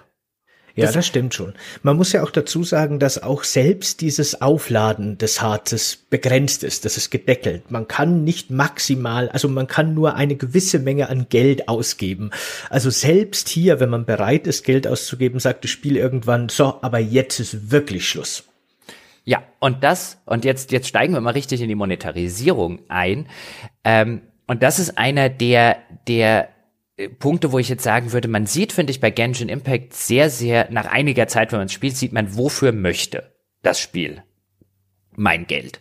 Denn es gibt, du hast gerade den sogenannten Battle Pass schon erwähnt. Man kann einmal im Monat, es startet so eine Art ähm, ja, jeden Monat gibt es so eine Art, oder alle, alle sechs Wochen besser gesagt, gibt es so eine Art Event, der heißt Battle Pass.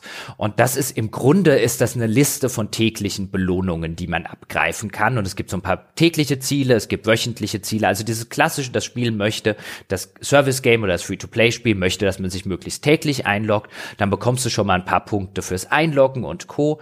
Und dann kann man sich das vorstellen wie so eine, wie so eine Art Zeitleiste, die man mit Punkten auffüllt. Und wenn man an bestimmte Punkte kommt, bekommt man eine Belohnung im Spiel. Und ähm, die meist oder sozusagen ein Teil der Belohnung bekommt man automatisch als Free-to-Play-Spieler dann kostenlos, wenn man halt einfach die entsprechenden Sachen macht. Dann gibt's was weiß ich 120 Punkte für den Log für den täglichen Login und 120 Punkte, wenn man seine vier täglichen Quests gemacht hat und co. Ähm, und wenn man 1000 Punkte hat, steigt man eine Stufe in diesem Battle Pass auf. Der hat 50 Stufen und auf jeder Stufe gibt's eine kleine Belohnung. Und dann kann man aber jeden Monat in den Battle Pass noch was, noch eine zweite Stufe dazu kaufen für, ich glaube, 12 Euro kostet die, die, die, die Standardstufe. Dann bekommt man auf jeder Stufe die Free-to-Play-Belohnung plus nochmal die doppelte Belohnung in vielen Fällen, ähm, eben als gekaufte Belohnung dazu. Und da muss ich tatsächlich sagen, das gebe ich Ihnen ganz gerne seit ein paar Monaten. Diese, diese 12 Euro jeden Monat, ähm, äh, wie ich es bei anderen Spielen machen würde, wie es wir jetzt bei einem Herr der Ringe Online oder so gemacht haben, wie eine Abogebühr ist das für mich. Machst du das auch? Ja, genau, das mache ich auch. Also dieser Battle Pass, das sind eben so, ich weiß gar nicht, 13, 14 Euro alle sechs Wochen. Und, oder sind sogar 15? Ich habe den Preis gerade gar nicht mehr im Kopf. Ich glaube, das kostet 12,99. Ach, 12,99 nur, kann sein. Oder kostet er 13,99, aber irgendwas in dem Dreh. Irgendwas um den Dreh, alle sechs Wochen auf jeden Fall. Und dann gibt es noch eine zweite Monetarisierungsoption, die ich noch nutze, weil die einfach vom mhm. Geldwert also vom Geld-Premium-Währung-Verhältnis das Beste ist, was man machen kann. Ähm, da bezahlt man quasi einmalig 5,50 und erhält dann über 30 Tage hinweg jeden Tag eine gewisse eine gewisse Anzahl Premium-Währung. Das ein bisschen perfide an dem System ist aber, du musst dich wirklich jeden Tag einloggen mhm. und das mhm. abholen, weil sonst verfällt das Ganze. Genau, das ist dieses zweite ähm, äh, diese zweite große Sache, die man im Shop kaufen kann. Und davon abgesehen gibt es im Shop wirklich nicht sonderlich viel Zeug, ähm, was es gibt. Nicht keine Booster, es gibt noch ein paar Pakete, aber die finde ich sind alle. Äh. Ähm, und ich habe auch nicht den Eindruck, dass die in der Community irgendwie ein hohes Standing haben, sondern es gibt eben diesen Battle Pass, den man für Geld erweitern kann. Und dann gibt es das, was du gerade genannt hast, diese, ich bekomme jetzt einen Monat lang jeden Tag 90 von dieser Premium-Währung und die kostet 5,50 Euro oder so. Das heißt, ich komme am Schluss, das äh, investiere ich auch ähm, auf so etwa, weil das eine sechs Wochen, das andere vier Wochen geht. Ich komme so etwa auf, keine Ahnung, 18 Euro, 19 Euro alle fünf Wochen und das finde ich einen absolut fairen Deal für ein Spiel, das ich regelmäßig spiele. Das geht mir eben genauso. Jetzt könnte man sagen, ja, für den Game Pass gibt man genauso viel Geld aus und da hat man viel mehr Spiele. Und das stimmt zwar theoretisch, aber wenn ich jetzt persönlich mein Spielverhalten anschaue, verbringe ich wahrscheinlich mit Genshin Impact ungefähr genauso viel Zeit, wenn nicht sogar mehr, wie mit allen Game Pass Spielen kombiniert. Insofern ist das für mich schon ein absolut fairer Deal. So, und jetzt kommen wir zum, zum großen Elefanten sozusagen in diesem Raum, nämlich was macht man mit der Premium Währung dieses Spiels, die man in diesem einen dieser Pakete, die wir gerade genannt haben, wo wir jeden Tag 90 davon bekommen, 30 Tage, aber wir müssen uns dazu auch einloggen, denn jetzt kommen wir zu der sogenannten Gacha Mechanik, die das Spiel nutzt für die Monetarisierung. Magst du, Sebastian, mal ganz kurz erklären, was Gacha, wo der Begriff überhaupt herkommt? Also grundsätzlich kommt der Begriff von so ähm, im Grunde so Spielhallenautomaten, so ein bisschen so Überraschungsei-Automaten aus Japan ursprünglich. In Videospielen funktioniert das Ganze aber ein bisschen anders. Äh, ich persönlich würde so eine Gacha-Mechanik in einem Videospiel im Grunde als so eine Unterart von der Lootbox ansehen, weil im Grunde diese Gacha-Mechanik alle Eigenschaften von der Lootbox hat, aber nicht unbedingt andersrum.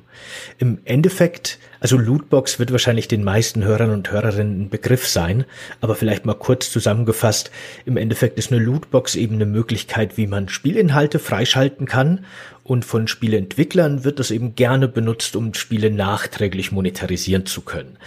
In der Regel kriegt man im Spiel durch Spielen alleine eine begrenzte Stückzahl an diesen Lootboxen, über die man dann eben die Inhalte äh, freischalten kann und ab dann muss man oder schon währenddessen kann man endlos viele Lootboxen nachkaufen für Echtgeld. So wird es zumindest oft gemacht. In den Lootboxen kann aber theoretisch im Grunde jeder Spielinhalt drin sein. Das ist meistens komplett zufällig durcheinander gewürfelt. Alle Objekte haben verschiedene Wahrscheinlichkeiten. Die sehr seltenen, sehr guten kriegt man eben nicht so häufig und wird meistens mit ziemlich viel Müll zugebombt in der Regel. Meistens sind da eben auch Skins oder Booster drin, wie wir schon gesagt haben. Manchmal eben auch aber handfeste Spielinhalte, also eben zum Beispiel Figuren. Was die Gacha-Mechanik jetzt aber anders macht, ist, dass man hier in der Regel relativ gut einschätzen kann, was man wirklich letztendlich bekommt. Es ist nicht ganz so durcheinander gewürfelt.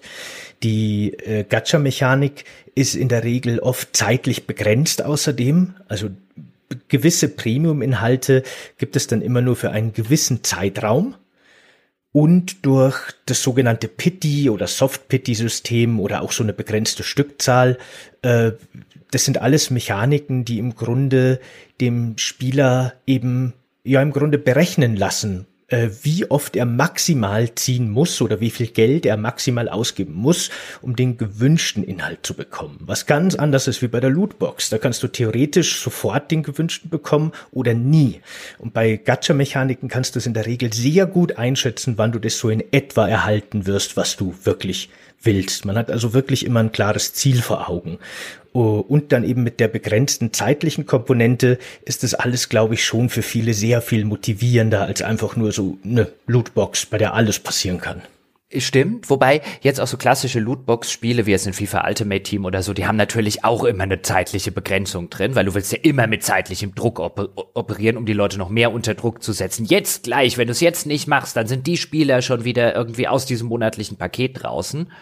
Ähm, aber was Genshin Impact jetzt konkret macht, danke schon mal für die Zusammenfassung dieses Gacha-Systems.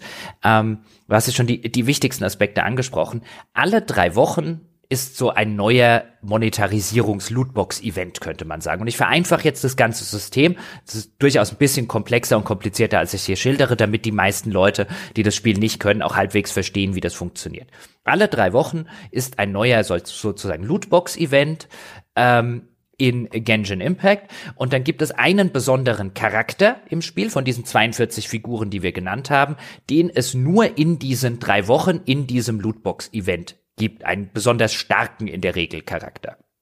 Und ähm, wann dieser Charakter jemals wieder in einem solchen Lootbox-Event auftauchen wird, das weißt du zu dem Zeitpunkt nicht. Kann in einem Jahr sein, kann in drei Jahren sein, kann nie mehr sein. Du weißt es nicht. Wenn du ihn bekommen willst, dann ähm, solltest du jetzt sozusagen dir diese Lootbox kaufen. Diese Lootboxen kannst du dir eben mit dieser Premium-Währung, die wir schon erwähnt haben, kaufen. Von denen bekommst du im Laufe ähm, der, der, die Patch-Zyklen des Spiels in alle sechs Wochen kommt eben ein neues Update und in diesen sechswöchigen Updates sind jeweils zwei dieser Lootbox-Events, die immer drei Wochen dauern, ähm, wo immer ein anderer besonders starker Charakter angefeatured wird. In diesen sechs Wochen bekommst du so ungefähr 40, 35, 40 ähm, sogenannte Wünsche, also Lose vom Spiel geschenkt.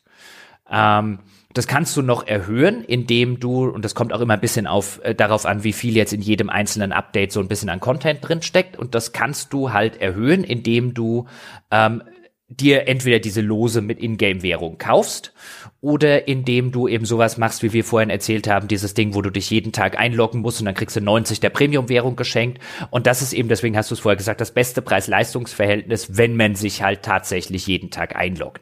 Da gibt's also diese unterschiedlichen Möglichkeiten.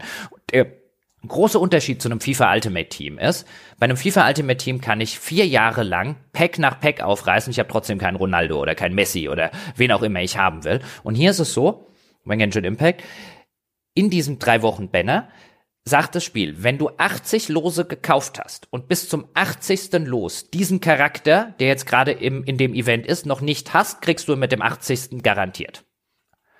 Und das sorgt für viele, viele unterschiedliche Sachen, würde ich sagen. Das müssen wir ein bisschen genauer analysieren. Aber im ersten Schritt ist es mal eins, und ich habe jetzt zwei Anwälte angeschrieben und die haben sich leider beide bis zu dieser Sendung noch nicht gemeldet, weil mich erstmal interessieren würde, ist das Glücksspiel? Nach so einer rechtlichen Begrifflichkeit? Weil man würde annehmen, also bei FIFA Ultimate Team ist für mich sehr intuitiv Glücksspiel, wenn es auf den Hauptgewinn angeht. Weißt du, wenn ich sage, der Hauptgewinn ist Ronaldo oder der Hauptgewinn ist Messi, vereinfache das da jetzt auch ein bisschen ähm, dann ist es wie in der Losbude. Ich weiß nicht, wie viele Lose ich kaufen muss. Möglicherweise muss ich mehr Lose kaufen, als ich Geld habe, bis ich den bekomme. Ich weiß in vielen Fällen ja noch nicht mehr, wie hoch ist denn die Wahrscheinlichkeit, den zu ziehen. Das ist klassisches Glücksspiel. Ähm, Roulette zum Beispiel. Ja, ich kann ausrechnen, wie hoch ist die statistische Wahrscheinlichkeit, dass irgendwann, wenn ich auf eine einzelne Zahl setze, diese einzelne Zahl kommt, aber es ist statistisch völlig denkbar, dass es doppelt so lange dauern wird oder dreimal so lange. Das ist einfach Gesetz der großen Zahl. Das heißt, ich kann überhaupt nicht abschätzen, wie oft muss ich diesen Einsatz bringen, um das zu kriegen, was ich haben möchte. Genshin Impact geht hin, und das tun anscheinend diese ganzen Gacha-Systemspiele, und sagen dir einfach, die maximale Anzahl der Lose, die du kaufen musst, um in dieser Analogie zu bleiben, sind 80. 40 haben wir dir gerade schon geschenkt. Das heißt, du musst noch irgendwo anders 40 Lose dir zum Beispiel kaufen. Dann hast du den Charakter garantiert, dann, wenn du ihn nicht vorher sozusagen sowieso schon gezogen hast. Und wenn du den nicht kaufen willst, na, dann kriegst du den Charakter jetzt halt nicht. Ja, dann musst du halt, was weiß ich, noch Free-to-Play ein oder zwei Patches weiter spielen und warten und halt die kostenlosen Lose, die wir dir geben, äh, nutzen. Aber früher oder später wirst du den Charakter, den du haben willst, zu dem Zeitpunkt, wirst du bekommen. Wir schenken dir über das Jahr hinweg, wenn du das clever einsetzt und clever managst und so weiter, schenken wir dir mehrere der besonders starken Charaktere. Und die, die wir dir nicht schenken, weißt du jederzeit, was sie dich maximal kosten werden, um diesen Hauptgewinn zu kriegen. Und das finde ich erstmal unter einer Glücksspielmechanik. Natürlich nutzt das einen Haufen Glücksspieleffekte auf einer psychologischen, perfiden Ebene und Co. Aber ich finde es schon mal ganz interessant, dass man hier ernsthaft drüber diskutieren könnte, ob das Glücksspiel ist. Weil du spielst eigentlich nicht um den Hauptgewinn, du spielst um den Rabatt, den du bekommst. Also äh, es, es sind nur fürs Protokoll 90, nicht, nicht 80, dass man garantiert den Charakter ah, hat. Aber okay, 90, ja, du hast recht. Nur nebenbei. Ähm, ich glaube, ich bin jetzt, äh, was das jetzt nur, nur Laienwissen, keine Ahnung, aber ich glaube, es muss wirklich um echt Geldgewinne gehen, damit es ja rein juristisch Glücksspiel ist in Deutschland. Solange es nur um virtuelle Güter oder sowas geht, ist es, glaube ich, eben per Definition kein Glücksspiel.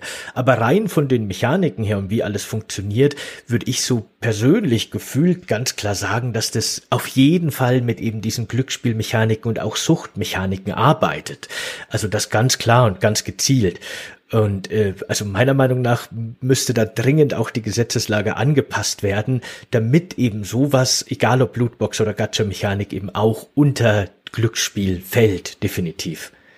Ja, ich, ich finde das hier, also nicht, weil ich Genshin verteidigen möchte, um Gottes Willen. Ich werde es gleich noch eines der perfidesten Spiele ne nennen, die ich je gespielt habe in dieser Hinsicht. Und man sollte keine Kinder in die Nähe von diesem Ding lassen, auch wenn es so aussieht, als würde es. Einfach, als, als wäre es tauglich für Kinder, einfach weil es viele bei diesen Mechaniken nutzt und finde ich besser und perfider nutzt als viele anderen Spiele.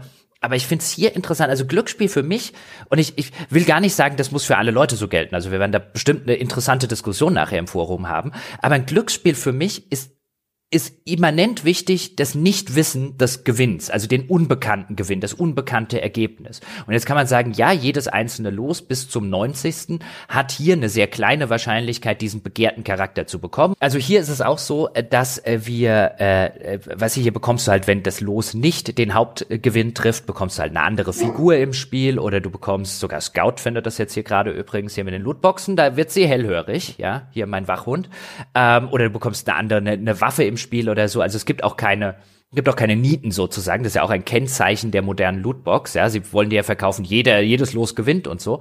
Aber ich find's halt schon, im Gegensatz zur Losbude oder und so weiter, ich find's schon einen gravierenden Unterschied. Ähm, ich bin mir nicht sicher, ob ich sagen würde, das eine ist dann kein Glücksspiel mehr, weil es hat genug Glücksspielmechanik. Aber ich finde es einen ganz gravierenden Unterschied, dass ich weiß, nach so und so vielen Losen bekomme ich automatisch den Hauptgewinn, weil ich dann in der Lage bin, als Spieler zu sagen, na, was kostet mich denn die Figur maximal? Und das kann ich bei einem Messi, bei einem Ronaldo, das kann ich an der Losbude nicht, das weiß ich schlicht nicht. Möglicherweise kosten die mich Tausende, Zehntausende von Euro, wenn ich Pech habe.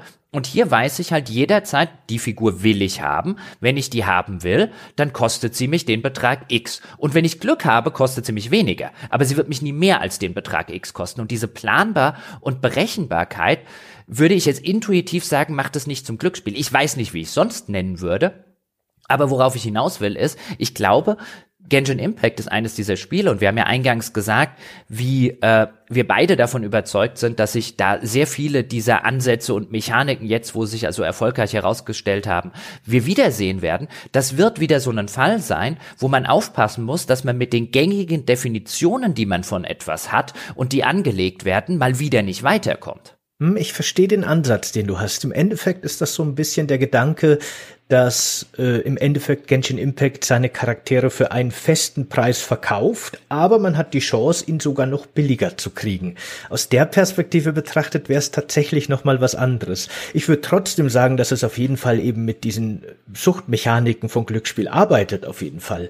Und die, die, die motivieren ja auch, die funktionieren ja auch. Also ich muss selber zugeben, was ich im Vorfeld auch nie gedacht habe, dass auch mich dieses Gacha-System wirklich auch motiviert in gewisser Weise. Ich freue mich jedes Mal, wenn ein neues Banner kommt und ich wieder ziehen kann, weil eben diese Erwartung da ist oder diese Hoffnung da ist, dass man den Charakter ja vielleicht eben, wie du schon gesagt hast, doch schon früher bekommt als diese 90.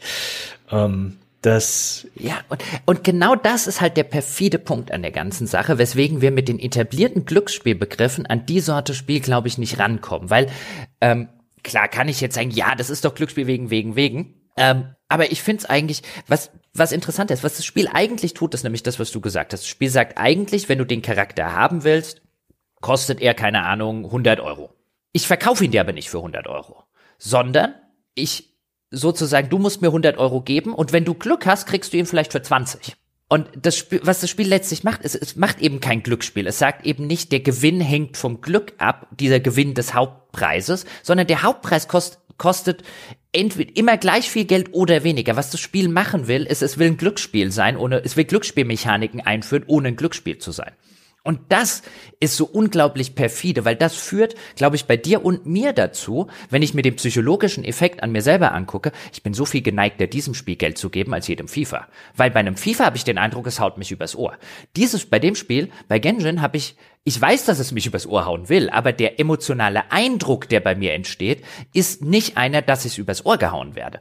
Wenn ich nämlich diese Wünsche oder dieses Geld ausgebe, was ich natürlich durchaus testweise auch mal gemacht habe, dadurch, dass ich weiß, pass mal auf, bei 90 Wünschen, bei 90 Losen, im Spiel heißen die Wünsche oder Gebete, ähm, bei 90 Losen krieg ich diesen Charakter auf jeden Fall wenn ich ihn bei no beim 90. kriege und wenn ich ihn beim 80. oder beim 70. kriege, ich fühle mich in jedem Fall gut, weil ich ja von vornherein wusste, wie viel Geld muss ich investieren. Das heißt, der Worst-Case-Szenario ist, ich zahle genau das, von dem ich wusste, dass ich bezahlen muss der Best-Case-Szenario ist, ich krieg das vielleicht schon deutlich früher und habe dann noch einige dieser Lose übrig, um die vielleicht für jemand anderen zu machen.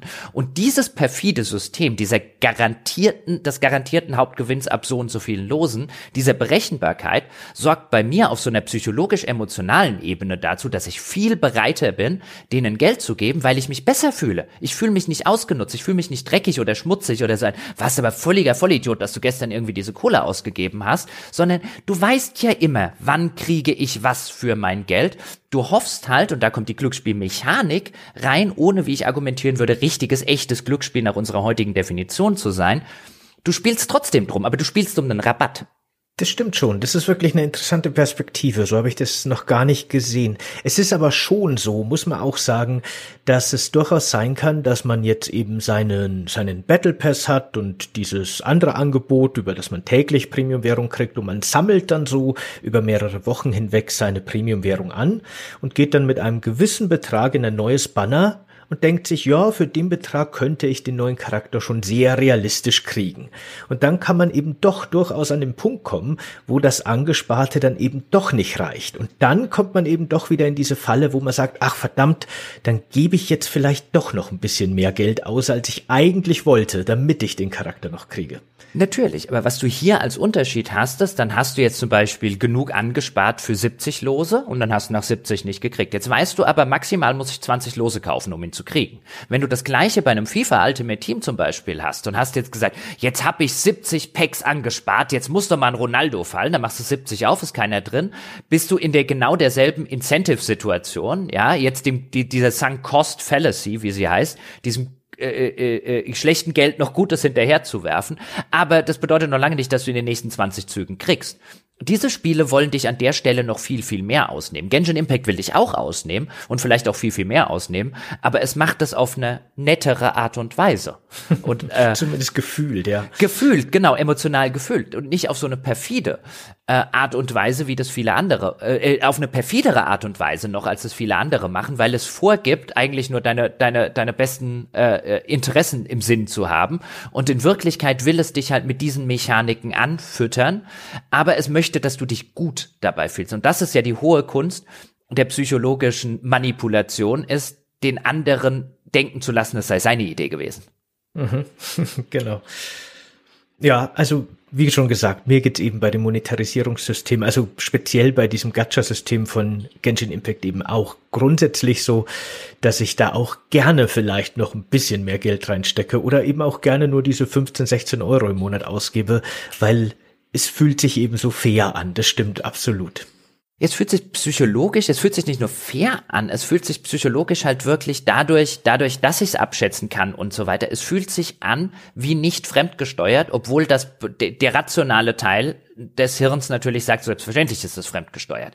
Aber da sie es psychologisch so geschickt einsetzen, verstehe ich total, wie sie diese Masse an Kohle verdient haben und immer noch in der Community dastehen äh, äh, quasi wie die unbefleckte Empfängnis vor dem Herrn. ja, weil es ist ja alles so fair und sofort kann man ja auch argumentieren. Weißt du, an diesem Spiel greift nichts von dem, was seit Jahren über Free-to-Play-Spiele gerne mal gesagt wird. Weißt du, es gibt ja immer noch diesen, diesen, wie ich finde, diesen großen, gewaltigen Irrtum, mit dem dringend aufgehört äh, aufgeräumt gehört, dass Free to, dass irgendwie ein Anzeichen von schlechtem Free-to-Play-Design irgendwie Pay-to-Win ist. Ja, und wenn es jemals einen Bewe lebenden Beweis dafür gab, wie dumm diese Pay-to-Win-Definition ist, dann ist es Genshin Impact. Genshin Impact ist nirgendwo Pay-to-Win. Du kannst mit den Anfangscharakteren, die dir das Spiel schenkt, kannst du jeden Content in dem Spiel ziemlich problemlos absolvieren. Wirklich absolut ausnahmslos jeden. Du musst an keiner Stelle dieses Spiels, musst du auch nur ansatzweise Geld ausgeben. Und selbst wenn du keinen Cent ausgibst, wirst du nach einem Jahr Spielen mehrere besonders starke Fünf-Sterne-Charakter haben, also die besonders starken und ra raren, die du nur in solchen Events bekommst, weil dir das Spiel genug Zeug geschenkt hat. Das Problem von Genshin Impact hat nichts mit Pay to Win zu tun. Pay to Win ist das Genshin Impact ist der lebende Beweis davon, dass wenn das Pay to Win quasi eine, eine, eine, ein Schlangenöl ist, das einem das einem Spielehersteller verkaufen und teilweise in der Öffentlichkeit nachplappert, um sich reinzuwaschen vor irgendwelchen vor irgendwelchen Vorgängen ähm, und vor, vor dem eigentlich perfiden Zeug, was sie machen, weil Genshin Impact wäre wesentlich fairer, wenn sie Pay-to-Win wären.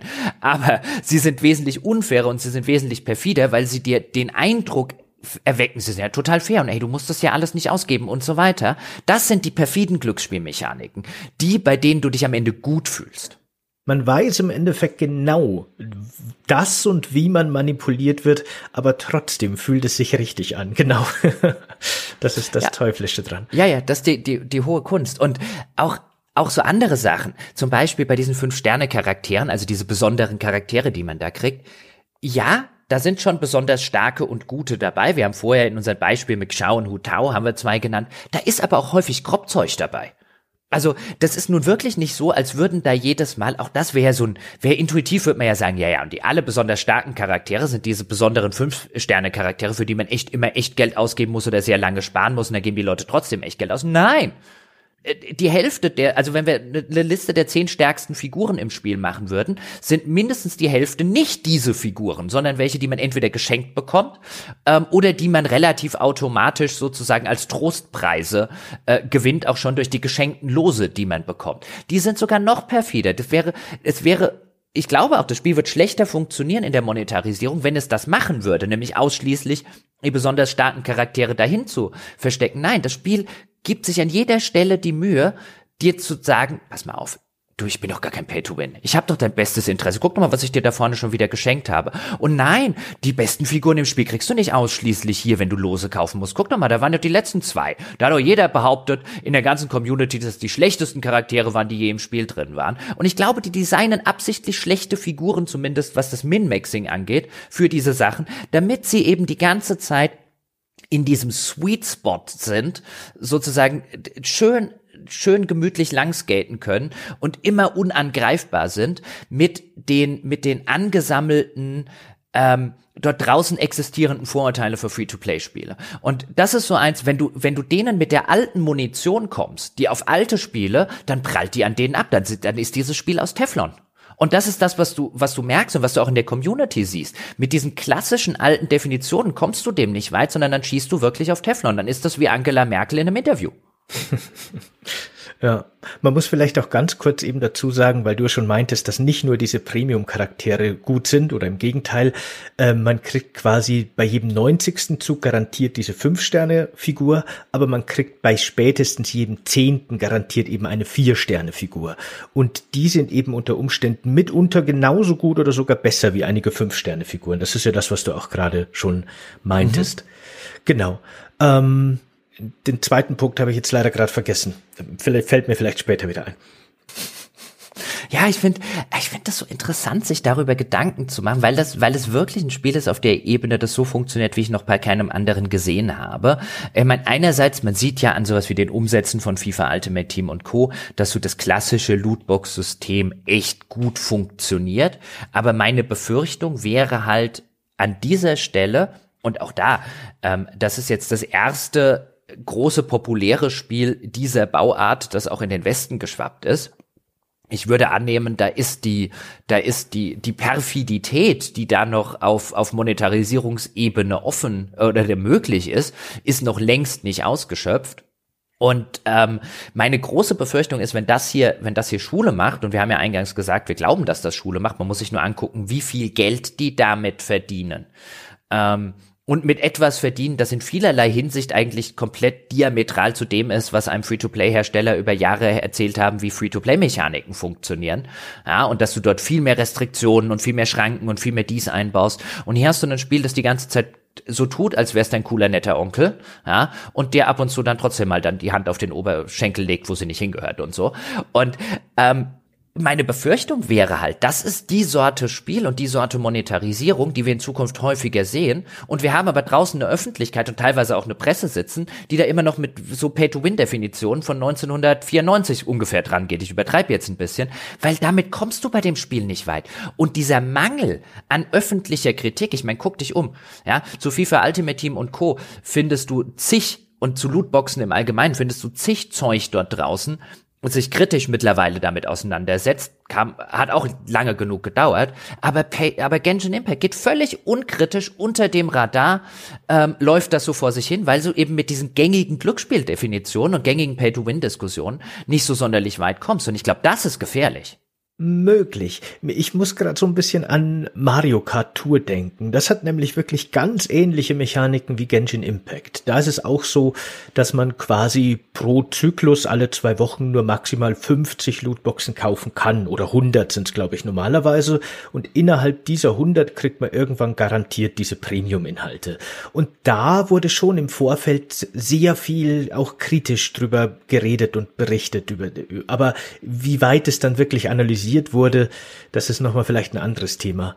Aber grundsätzlich glaube ich, habe ich zumindest auch das Gefühl, dass so ähm, Gacha-Mechaniken allgemein und eben gerade so wie es Genshin Impact macht, aktuell sehr viele überhaupt nicht auf dem Schirm haben im Grunde auch oder auch gar nicht analysiert haben in irgendeiner kritischen Form.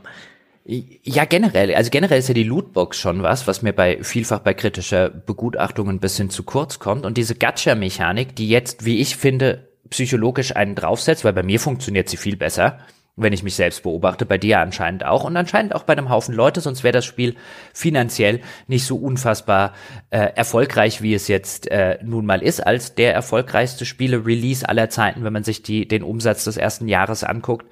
Ähm, und ich glaube, also Lootboxen an sich sind schon durchaus unterrepräsentiert teilweise noch in der Kritik und insbesondere in der Begutachtung, insbesondere in der in der Problematik, dass sie einfach, die sie einfach mitbringen, was jetzt äh, die die Etablierung von Glücksspielmechaniken auch bei Kindern und Jugendlichen angeht. Ich meine, wie viele von den Spielen, wenn ich jetzt in meinem Freundeskreis sehe von den Leuten, die Kinder haben, wie viele davon spielen Spiele mit solchen Mechaniken, wo ich sagen würde, ein, du weißt schon, dass dein Kind hier ein, was weiß ich, achtjähriger Sohn von Kindesbeinen auf Glücksspielmechaniken beigebracht hat, äh, beigebracht bekommt, nämlich auch mit entsprechenden, ähm, mit entsprechenden psychologischen Tricks auf, äh, wie, wie etabliere ich sowas und so weiter und so fort. Und dann gucken einen Eltern an mit so einem echt was?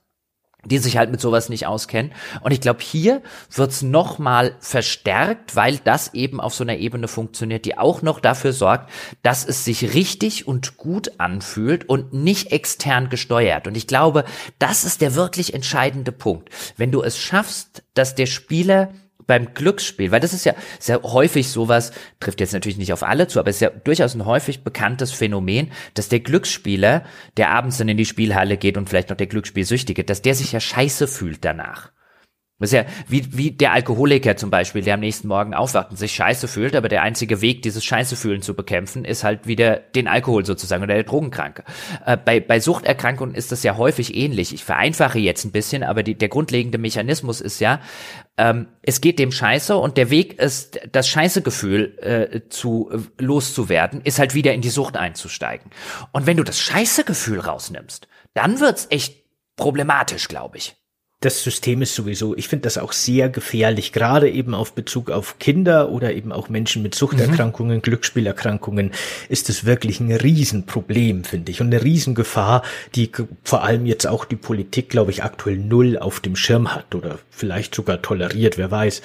Aber auf jeden Fall bin ich auch der Meinung, da gehört auf jedes Spiel mit so einer Mechanik auf jeden Fall ein Warnhinweis und eine ab 18 Markierung und dann kann man vielleicht drüber reden, aber das ist auf jeden Fall wirklich sehr gefährlich. Wäre vielleicht interessant, mit einem Medienpsychologen drüber zu reden, ob vielleicht sogar Kinder, die früh mit solchen Mechaniken zu tun haben, vielleicht sogar eine besondere Kompetenz dann im Erwachsenenalter entwickeln könnten.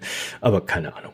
Ja, meines, meines Wissens nach, also auch da äh, ist, glaube ich, die Forschung noch an einem Punkt, wo man, wo sie noch ein bisschen, bisschen einfach genauer einsteigen äh, muss, weil sie sich natürlich vielfach jetzt die ganzen letzten Jahrzehnte hat sie sich halt in der Regel nicht mit Kindern und Jugendlichen beschäftigt, weil in der Regel halt schon, was klassische Glücksspiel, Spielhallen und so weiter, will nicht sagen, dass da gar keine Kinder reinkamen, aber in der Regel war das halt, bis jetzt die Spieler auf diese Idee gekommen sind, halt einfach eher ein Erwachsenenproblem in der, in der Realität äh, dort draußen. Deswegen ist da, glaube ich, noch, äh, noch einiges an Forschung, die auch bestimmt gerade schon gemacht wird, ähm, vonnöten. Und ich kann mir halt auch vorstellen, zumindest das habe ich schon das ein oder andere Mal eben von Leuten, die sich damit beschäftigen, wissenschaftlich gelesen, ist halt ein, was du eher hast, ist weniger eine Kompetenz erwerben, sondern eher ein sofort und noch in einem, in einem vielleicht Alter oder in einem Entwicklungszeitraum wo halt noch sozusagen die Festplatte des Menschen noch sehr leicht beschreibbar ist, hast du schon mal etabliert und hast du das schon mal verknüpft mit, diese Mechanik sorgt für Glücksgefühle.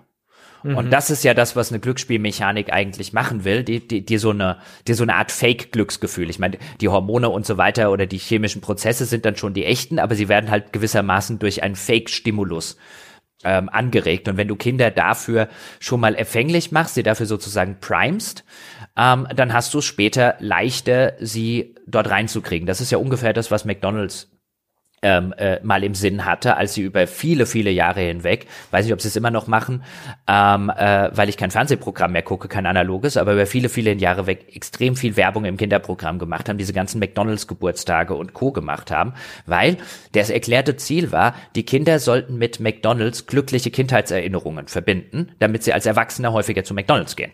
Und ein bisschen so ähnlich funktioniert das, glaube ich, auch auf der Glücksspielschiene. Mhm. So ein bisschen auch die Nintendo-Strategie vielleicht. Ja, aber die ist wenigstens nicht so, also zumindest meines Wissens nach nicht so perfide. Gibt es ein Nintendo-Spiel mit nein, Lootbox? Nein. Also ja, es gibt jetzt eben diese Mobile-Spiele. Das war ja eben ein großes Thema, das ausgerechnet Nintendo, die sich ja auch lange dagegen ausgesprochen Stimmt. haben, mit Mario Kart Tour und dem Fire Emblem um die Ecke kommen.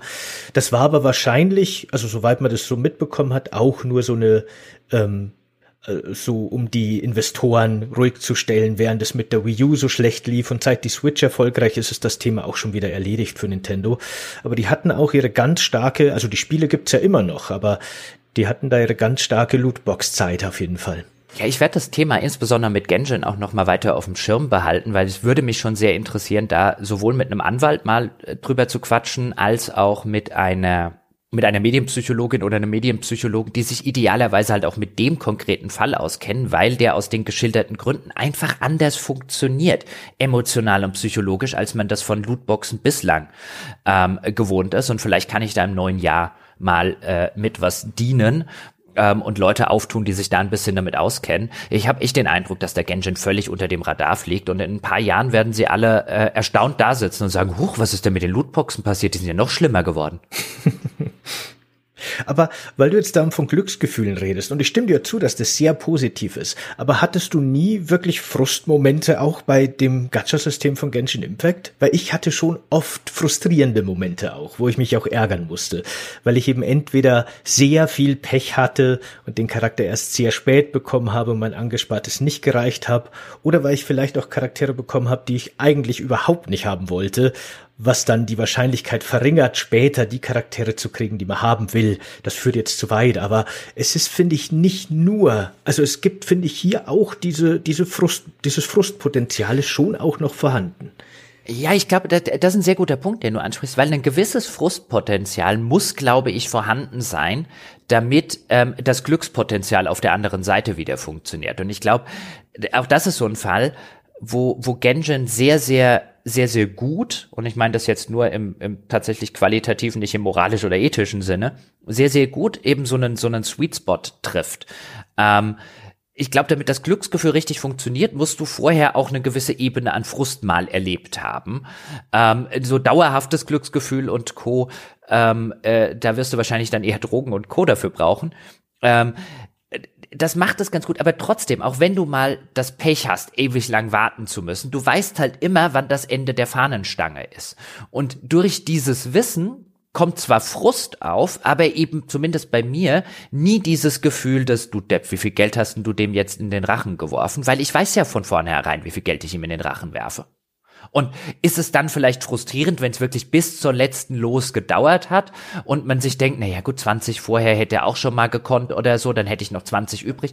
Ja, ist es schon, aber dann ist es ein bisschen frustrierend. Aber sobald ich dann die Figur habe, mit dem spätestmöglichen Los, von dem ich vorher wusste, dass es sie ist, fühle ich mich ja wieder gut. Dann habe ich ja meinen Hauptgewinn. Hm. Bei dir nicht? Ja. Äh, doch, im Großen und Ganzen eh. Also im Großen und Ganzen stimme ich dir eh voll zu. Aber es gab ein, zwei Momente, da war ich schon auch wirklich genervt von dem Spiel und von der, von der Gacha-Mechanik. Nicht in dem Maß, wo ich gesagt hätte, oh, blödes Scheißspiel, ich spiele dich nie wieder. Aber schon so, dass ich mal für, für ne, ein, zwei Tage vielleicht meine, meine Nebenmission, meine täglichen Mission ein bisschen widerwillig gemacht habe. Ja, aber auch, auch das sagt ja einiges. Ich meine, die Tatsache, dass wir beide jetzt seit einem Jahr das äh, trotz der teilweise ähm, massiven Einschränkungen, die wir jetzt insbesondere in der Monetarisierung, teils auch bei sowas wie, wie den Games as a Service Sachen gesagt haben. Und ja, unterm Strich, dieses Glücksspiel macht Spaß. Also ich bin ja sowieso jemand, ich habe das schon häufiger in meinem Podcast gesagt, ich bin ja empfänglich für solche Mechaniken. Ich gehe gerne in ein Casino.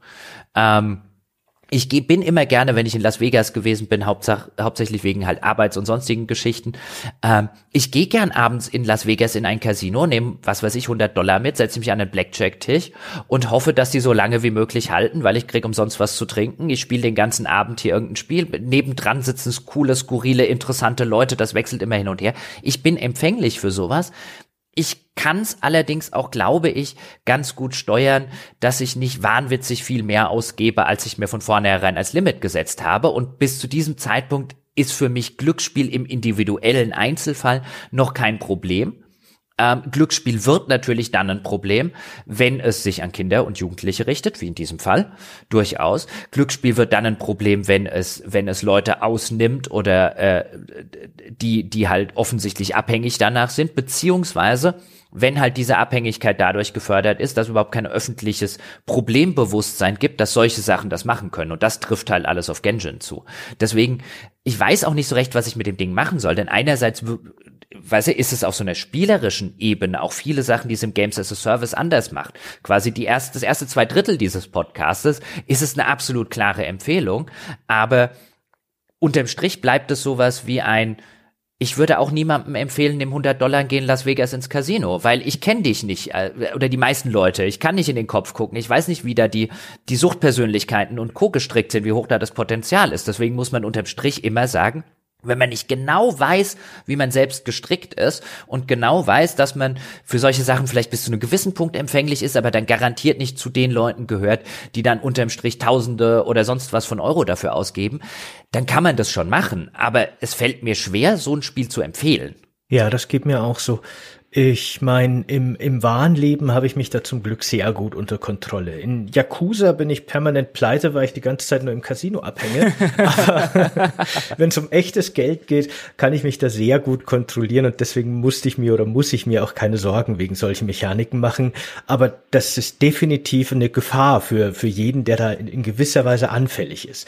Jetzt ist zwar bei Genshin Impact wirklich ein Deckel obendrauf im Grunde, dass man sich gar nicht so hoch verschulden kann, aber trotzdem Trotzdem kann man, wenn man will, weil man kriegt auch noch Bonis, wenn man Charaktere mehrfach freischaltet. Und wenn man da wirklich tief drin steckt, kann man trotzdem Tausende von Euro im Monat reinstecken. Also da wird es auch wirklich schon gefährlich. Ja, das kann man sicherlich. Ich nehme immer noch an, also ich glaube bei FIFA und so gibt's ja jetzt mittlerweile auch so einen gewissen Deckel, dass du nur noch so und so viele Packs am Tag und so aufmachen kannst. Ich meine, bei Genshin gibt's dadurch einen Deckel, dass du halt statistisch gesehen wahrscheinlich nach keine Ahnung, drei bis 5.000 Dollar. Ich meine, das ist schon viel genug, aber dann wirst du in dem Monat einfach nichts mehr kriegen können. Genau. Weil dann sind alle Doppelungen und so weiter durch, wie das Ganze funktioniert. Also da ist so, sozusagen ein, ein immanenter Deckel, der natürlich immer noch zu hoch ist. Also wenn man jetzt nicht gerade ein echt, echt gutes Einkommen hat, Millionär ist oder sonst irgendwas, dann sollte man nicht monatlich drei bis 5.000 Dollar für ein Spiel ausgeben. Wobei ich auch da halt immer wieder denke, ist das nicht zu judgmental, wird der Amerikaner sagen. Also ist das nicht so ein bisschen von oben herab auf Leute geguckt? Weil ich glaube, nicht jeder, der monatlich drei bis 5.000 Dollar für ein äh, Spiel ausgibt, ist eine arme Sau, die man Mitleid verdient. Ne, bestimmt nicht jeder. Eben. Ich meine, es wird Eben. welche geben. Ja, also genau. Es wird aber auch, weißt du, nicht jeder, der im Monat 3.000 Euro für seine Segelyacht aufgibt, ist eine arme Sau. Aber wir, ich glaube, wir neigen da immer so ein bisschen, da so ein bisschen drauf zu gucken mit einem, ja, das können ja nur Idioten sein, die so irgendwas machen. Ich glaube aber, da tut man auch manchen Unrecht. Aber klar, äh, man weiß es nicht und dadurch, dass eben solche Mechaniken existieren, die einfach nicht sagen, hier, ich verkaufe dir für 3000 Euro das, sondern ein, wenn du Glück hast, kriegst du es ja vielleicht auch für 1500, ähm, dann wirst du halt auch immer Leute mitspülen, die eher eine Suchtproblematik haben. Genau, und die muss man eben schon, finde ich, schützen. Es ist ja wirklich so, dass Genshin Impact dann nicht mal besonders aggressiv ist, weil ich habe gesagt, man kriegt Bonis, wenn man Charaktere mehrfach freischaltet. Die sind aber minimal. Die braucht man wirklich nicht, um total erfolgreich sein zu können, um alles schaffen zu können. Das ist wirklich eher so ein Anreiz, wenn man nun wirklich unbedingt noch mehr Geld ausgeben will, dann gibt es dafür noch eine Belohnung. Aber das ist jetzt nichts, was einem vom Spiel her wirklich irgendwie nahegelegt wird. Also ich glaube, wenn man dann nicht wirklich eben suchterkrankt ist oder sehr anfällig ist, muss man sich da wirklich keine Sorgen machen, dass man jetzt plötzlich anfängt, jeden Charakter aufs Maximum hochgrinden zu wollen, also bezahlt grinden zu wollen. Aber trotzdem muss eben, wenn es auch nur eine Minderheit ist, finde ich eben auch diese Minderheit geschützt werden vor solchen Spielen, auf jeden Fall. Und da, da gehören dringend ähm, äh, gesetzliche Regelungen auch bei sowas her. Es geht mir gar nicht, ich würde dieses Spiel, Sorte Spiel irgendwie gar nicht verbieten wollen, aber im ersten Schritt gehört da ein besserer Kinder- und Jugendschutz dazu. Und ich meine, das Ding ist in allen I äh, in allen Android ähm, iTunes und so weiter Charts ziemlich weit oben. Das sieht auf den ersten Blick aus wie ein Spiel, das auch für Kinder äh, funktioniert und gemacht ist, wegen dem ganzen Look des Ganzen. Und es ist in vielerlei Hinsicht ein relativ unschuldiges Spiel, was jetzt so die Geschichte und das ganze Lore und so angeht. Kein blutiges Spiel und so weiter.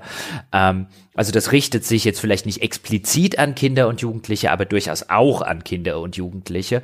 Ähm, und ich finde, da gehört eine viel wesentlich bessere Kennzeichnung hin, als wir sie haben. Da schläft die Politik seit Jahren, da schläft allerdings auch die Spieleöffentlichkeit von Entwicklern, Publishern, Presse, äh, äh Spielerinnen und Spielern. Äh, die, die, da wird zu lange seit Jahren äh, geschlafen. Man kommt sich da manchmal hier im Podcast schon vor wie Cassandra, die sagt, jetzt wäre keine gute Idee, dieses, dieses Pferd in die Stadt. Lass uns das lassen. Gucken wir doch erstmal, was im Pferd drin ist, bevor wir es reinschieben und so. Also ich finde, da gehört was und es gehört auch definitiv eine gesetzliche Regelung, zumindest die mal sagt, solche Dinge müssen nach oben gedeckelt werden, was du monatlich ausgeben kannst. Oder aber es muss zumindest sowas sein, wie dass jedes Spiel erlauben muss, dem Spieler zum Beispiel, der vielleicht weiß, dass er eine gewisse Suchtproblematik hat, einstellen zu können, pass auf, mehr als, was weiß ich, 50 Euro diesen Monat kann ich gar nicht ausgeben und das ist auch ein Limit, das ich nicht mehr aufheben kann. Bis Weißt du, also so ein selbstgemachtes Limit. Das wird jetzt nicht alle Probleme lösen, aber in die Richtung müsste man schon längst gesetzlich denken. Und dass da 0,0 passiert, wird nur dafür sorgen, dass es immer und immer und immer perfider wird. Auf jeden Fall. Sowas in der Art könnte aber vielleicht, das muss man echt mal beobachten, gerade jetzt mit Genshin Impact tatsächlich aus China selbst kommen weil da führt ja scheinbar die Regierung schon seit den 90ern so einen kleinen Krieg gegen Videospiele. Vor kurzem haben die wieder einiges verschärft oder zumindest neue Ankündigungen gemacht für Verschärfungen. Und unter anderem wurde da auch explizit gesagt, dass suchterzeugende Mechaniken nicht mehr erwünscht sind in Videospielen und die Videospielhersteller sollten scheinbar aufhören zu versuchen, so viel Geld zu machen, sondern lieber quasi moralische Werte vermitteln. Was auch immer das jetzt aus chinesischer Sicht bedeutet. Aber da gibt es scheinbar tatsächlich zumindest ein Bewusstsein dafür und Bestrebungen, das in irgendeiner Form einzuschränken. Wie sich das dann auswirkt, äh, ist wieder die andere Frage. Das, das, das wird jetzt in Zukunft auch durchaus interessant zu sehen, wie, wie äh, äh, weil so auf den ersten Blick wirkt das ja widersinnig. Einerseits geht zum Beispiel die chinesische Regierung oder die chinesischen Behörden gehen hin und schränken zum Beispiel massives haben sie ja gemacht, die, die Zeit für Online-Spiele von Kindern und Jugendlichen ein. Die dürfen jetzt, glaube ich, noch zwei Stunden die Woche online spielen. Ja, und nur korrekt? zu festen Zeiten. Genau. Nur, nur Freitag, Samstag äh, jeweils eine Stunde von 18 bis 19 Uhr oder so, genau. Genau. Und bevor jetzt jemand sagt, wie willst du das kontrollieren? In China muss man sich, so habe ich es zumindest gelesen, so mit Ausweisdaten und so weiter anmelden, wenn man ins Internet geht. Die haben da ja andere Überwachungsmöglichkeiten als wir, leider Gottes. Ich glaube, mittlerweile haben die sogar KIs, die das Gesicht scannen und gucken, ob man volljährig ist oder nicht. Oh boy. Scary. Mhm. Orwell Sehr. und so weiter. Mhm. Ähm, aber, weißt du, einerseits hast du das, andererseits kommt jetzt aus China dieses Spiel, erfolgreichste aller Zeiten mit diesen Mechaniken und Co. Ähm, wenn man jetzt böse wäre, könnte man sagen, na ja, vielleicht sagt die, sagen die chinesischen Behörden, na ja, gut, also die amerikanischen und europäischen Kinder dürfen durchaus süchtig werden. das stimmt natürlich. Das kann natürlich gut sein. Also, soweit, also es sieht so aus, als wären solche Mechaniken in China demnächst vielleicht eingeschränkt oder verboten, aber auch chinesische Entwickler dürfen sowas nicht mehr in ihre Spiele einbauen oder sollen sie. Also dann würde man das auch nicht exportieren, zumindest, wenn das wirklich so wäre. MiHoYo hat jetzt aber ja zum Beispiel oder will jetzt zum Beispiel auch ihr erstes westliches Studio entwickeln, äh, eröffnen schon bald. Vielleicht ja auch, um da irgendwie Einschränkungen durch den chinesischen Staat zu entgehen. Wer weiß. Aber äh, auf jeden Fall wird man sich davor wahrscheinlich in nächster Zeit nicht retten können, was auch da jetzt immer passiert. Im, Im Westen wird das garantiert aufgegriffen und da sind wir wahrscheinlich noch weit von sinnvollen Regulationen entfernt, befürchte ich. Ja, sehr wahrscheinlich. Zumal halt wirklich, also das, das, äh, jetzt wurde es ja gestern hier zum besten äh, Mobile-Spiel bei den Games Awards und so weiter. Und wenn ich mir zumindest so diese klassische Videospielpresse angucke im, im Hinblick auf Genshin Impact, das Schweigen zu diesem Spiel ist ohrenbetäubend. ja, das weil, stimmt, finde ich auch auffällig, ja. Ja, weil, weil natürlich fällt es nicht ins klassische Beuteschema und so weiter solcher, solcher äh, Magazine, weil viel Mobile, Asia und so weiter und so fort. Ja, da passt vielleicht ein Cyberpunk oder so besser rein, aber es ist schon, ist schon ganz interessant, wie, wie, wie das völlig unter dem äh, Radar in der Hinsicht fliegt. Und gerade wenn man sich die Monetarisierung anguckt, muss man hier sagen, so gerne wie ich das spielerisch und so weiter spiele, man muss immer dazu sagen, ein mir geht's da genau wie dir. Ich kann mich da bei Glücksspiel ganz gut zurücknehmen und zurückhalten. Und mir geht es nicht so, dass ich mehr Geld ausgebe, wie ich mir vielleicht vorher als Limit und so weiter gesetzt habe und Co. Aber ich bin da nicht repräsentativ. Und ich finde es auch immer schlimm. Äh, äh, vielleicht wird jetzt auch der ein oder andere sagen, ey, was denn? Genshin macht das doch total transparent und so weiter. Man weiß immer, wann man den Hauptgewinn und so weiter. Was ist denn daran problematisch? Er halt Glücksspielmechaniken sind im Allgemeinen problematisch. Es gibt einen Grund, warum Glücksspiel in Deutschland, also das klassische ab 18 ist, warum dort auch vielfach die Regelungen verschärft wurden und Co., warum es da mittlerweile vielfach auch so Sachen gibt, wie dass man Leute ab einer gewissen Zeit, die offensichtlich abhängig sind, dann erstmal nicht mehr in diese Glücksspielhallen und so weiter lassen kann. Da ist eigentlich die Gesetzgebung noch viel zu lasch in dieser Hinsicht und was da immer noch im Spielebereich durchgeht und durchgewunken wird und auch von einer breiten Öffentlichkeit so als ja so ist es halt ähm, hingenommen wird, ist eigentlich ziemlich skandalös. Ja, so. das sehe ich auf jeden Fall genauso. Gut, jetzt habe ich mir noch ein bisschen einen kleinen Rant von der Seele geredet, Sebastian. Ich glaube aber, damit haben wir Genjin ganz gut abgedeckt, nämlich sowohl die extrem positiven Eigenschaften als auch die sehr negativen Eigenschaften. Und interessanterweise sind, glaube ich, beide äh, Seiten dieser Medaille enorm wichtig, um diesen enormen Erfolg von Genjin zu verstehen. Nämlich einerseits ein richtig gut designtes Spiel, das extrem viele Sachen auch beim Games as a Service Modell, gerade was das Solospiel und Co. angeht, richtig macht. Und das ein Monetarisierungsmodell hat, das perfide, freundlich und großzügig ist. Würdest du das auch so unterschreiben oder? Genau, auf jeden Fall. Also okay, ich, ich okay. denke auch, der, der Anfang, also das Spiel an sich ist erstmal ganz wichtig, dass man überhaupt Interesse dran hat und überhaupt reinkommt in das Ganze, weil das Monetarisierungssystem allein könnte ohne ein gutes Kernspiel auch gar nicht gut funktionieren zumindest.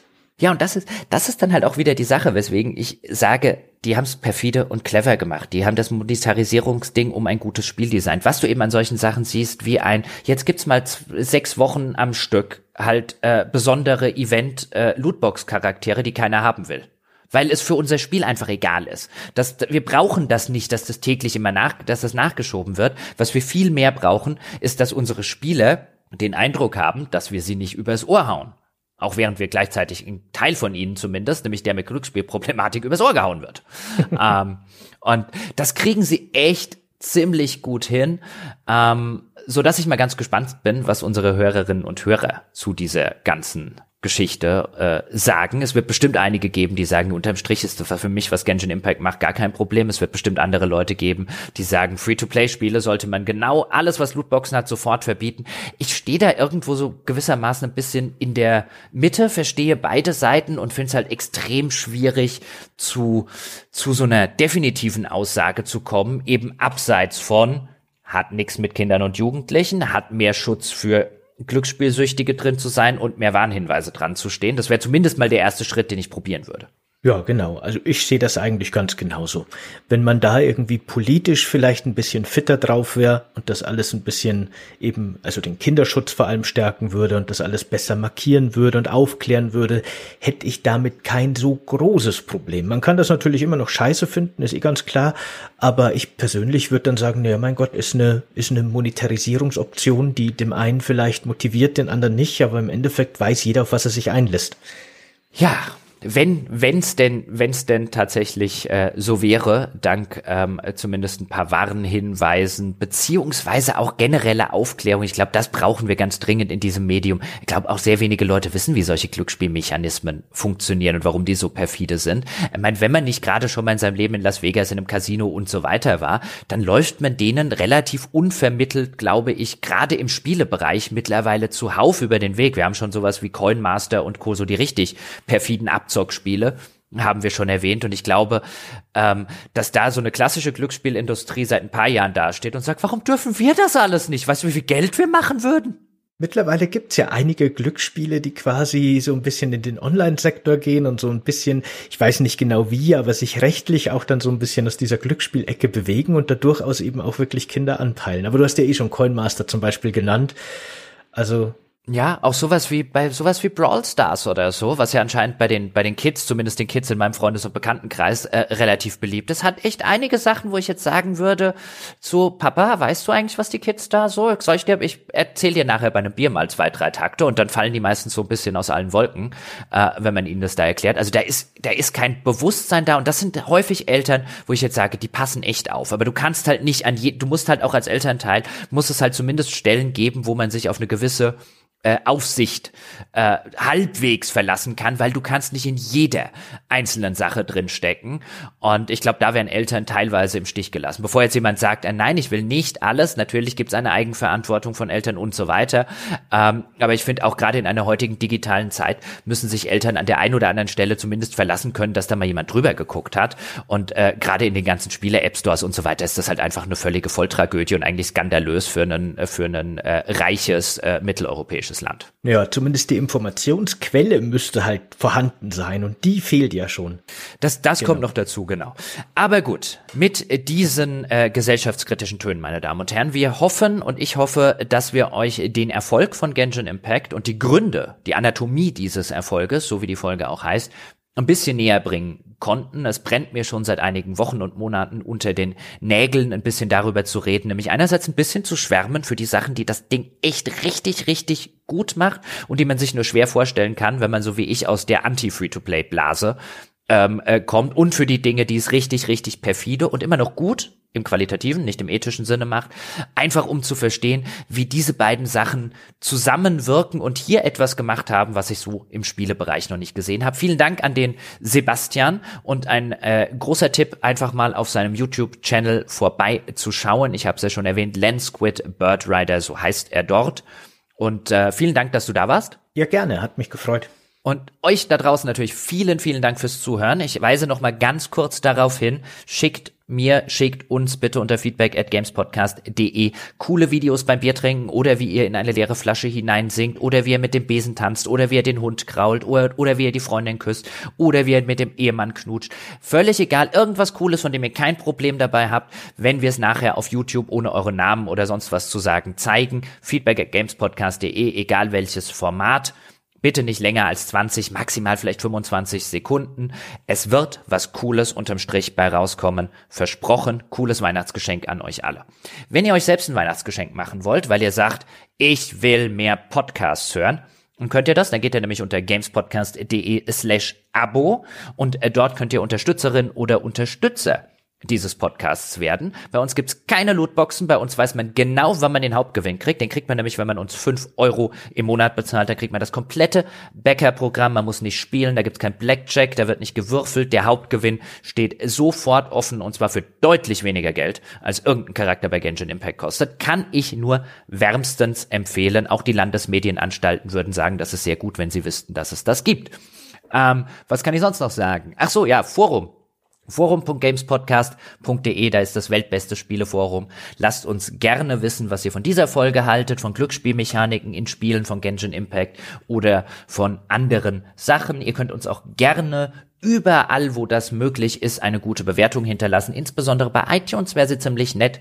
Denn das ist nach wie vor die erste Anlaufstelle für viele Leute für Podcasts. Das hilft diesem Podcast sichtbar zu bleiben, neue Hörerinnen und Hörer zu gewinnen und ich glaube, mit diesen Worten bin ich halbwegs durch, kann euch lediglich noch, kommt vor Weihnachten noch, ja, vor Weihnachten kommt noch eine Folge, also muss ich euch, ich wünsche euch trotzdem schon mal frohe Weihnachten und einen guten Rutsch, falls wir uns bis dahin nicht mehr hören. Passt auf euch auf, bleibt gesund, bis zum nächsten Mal. Tschüss.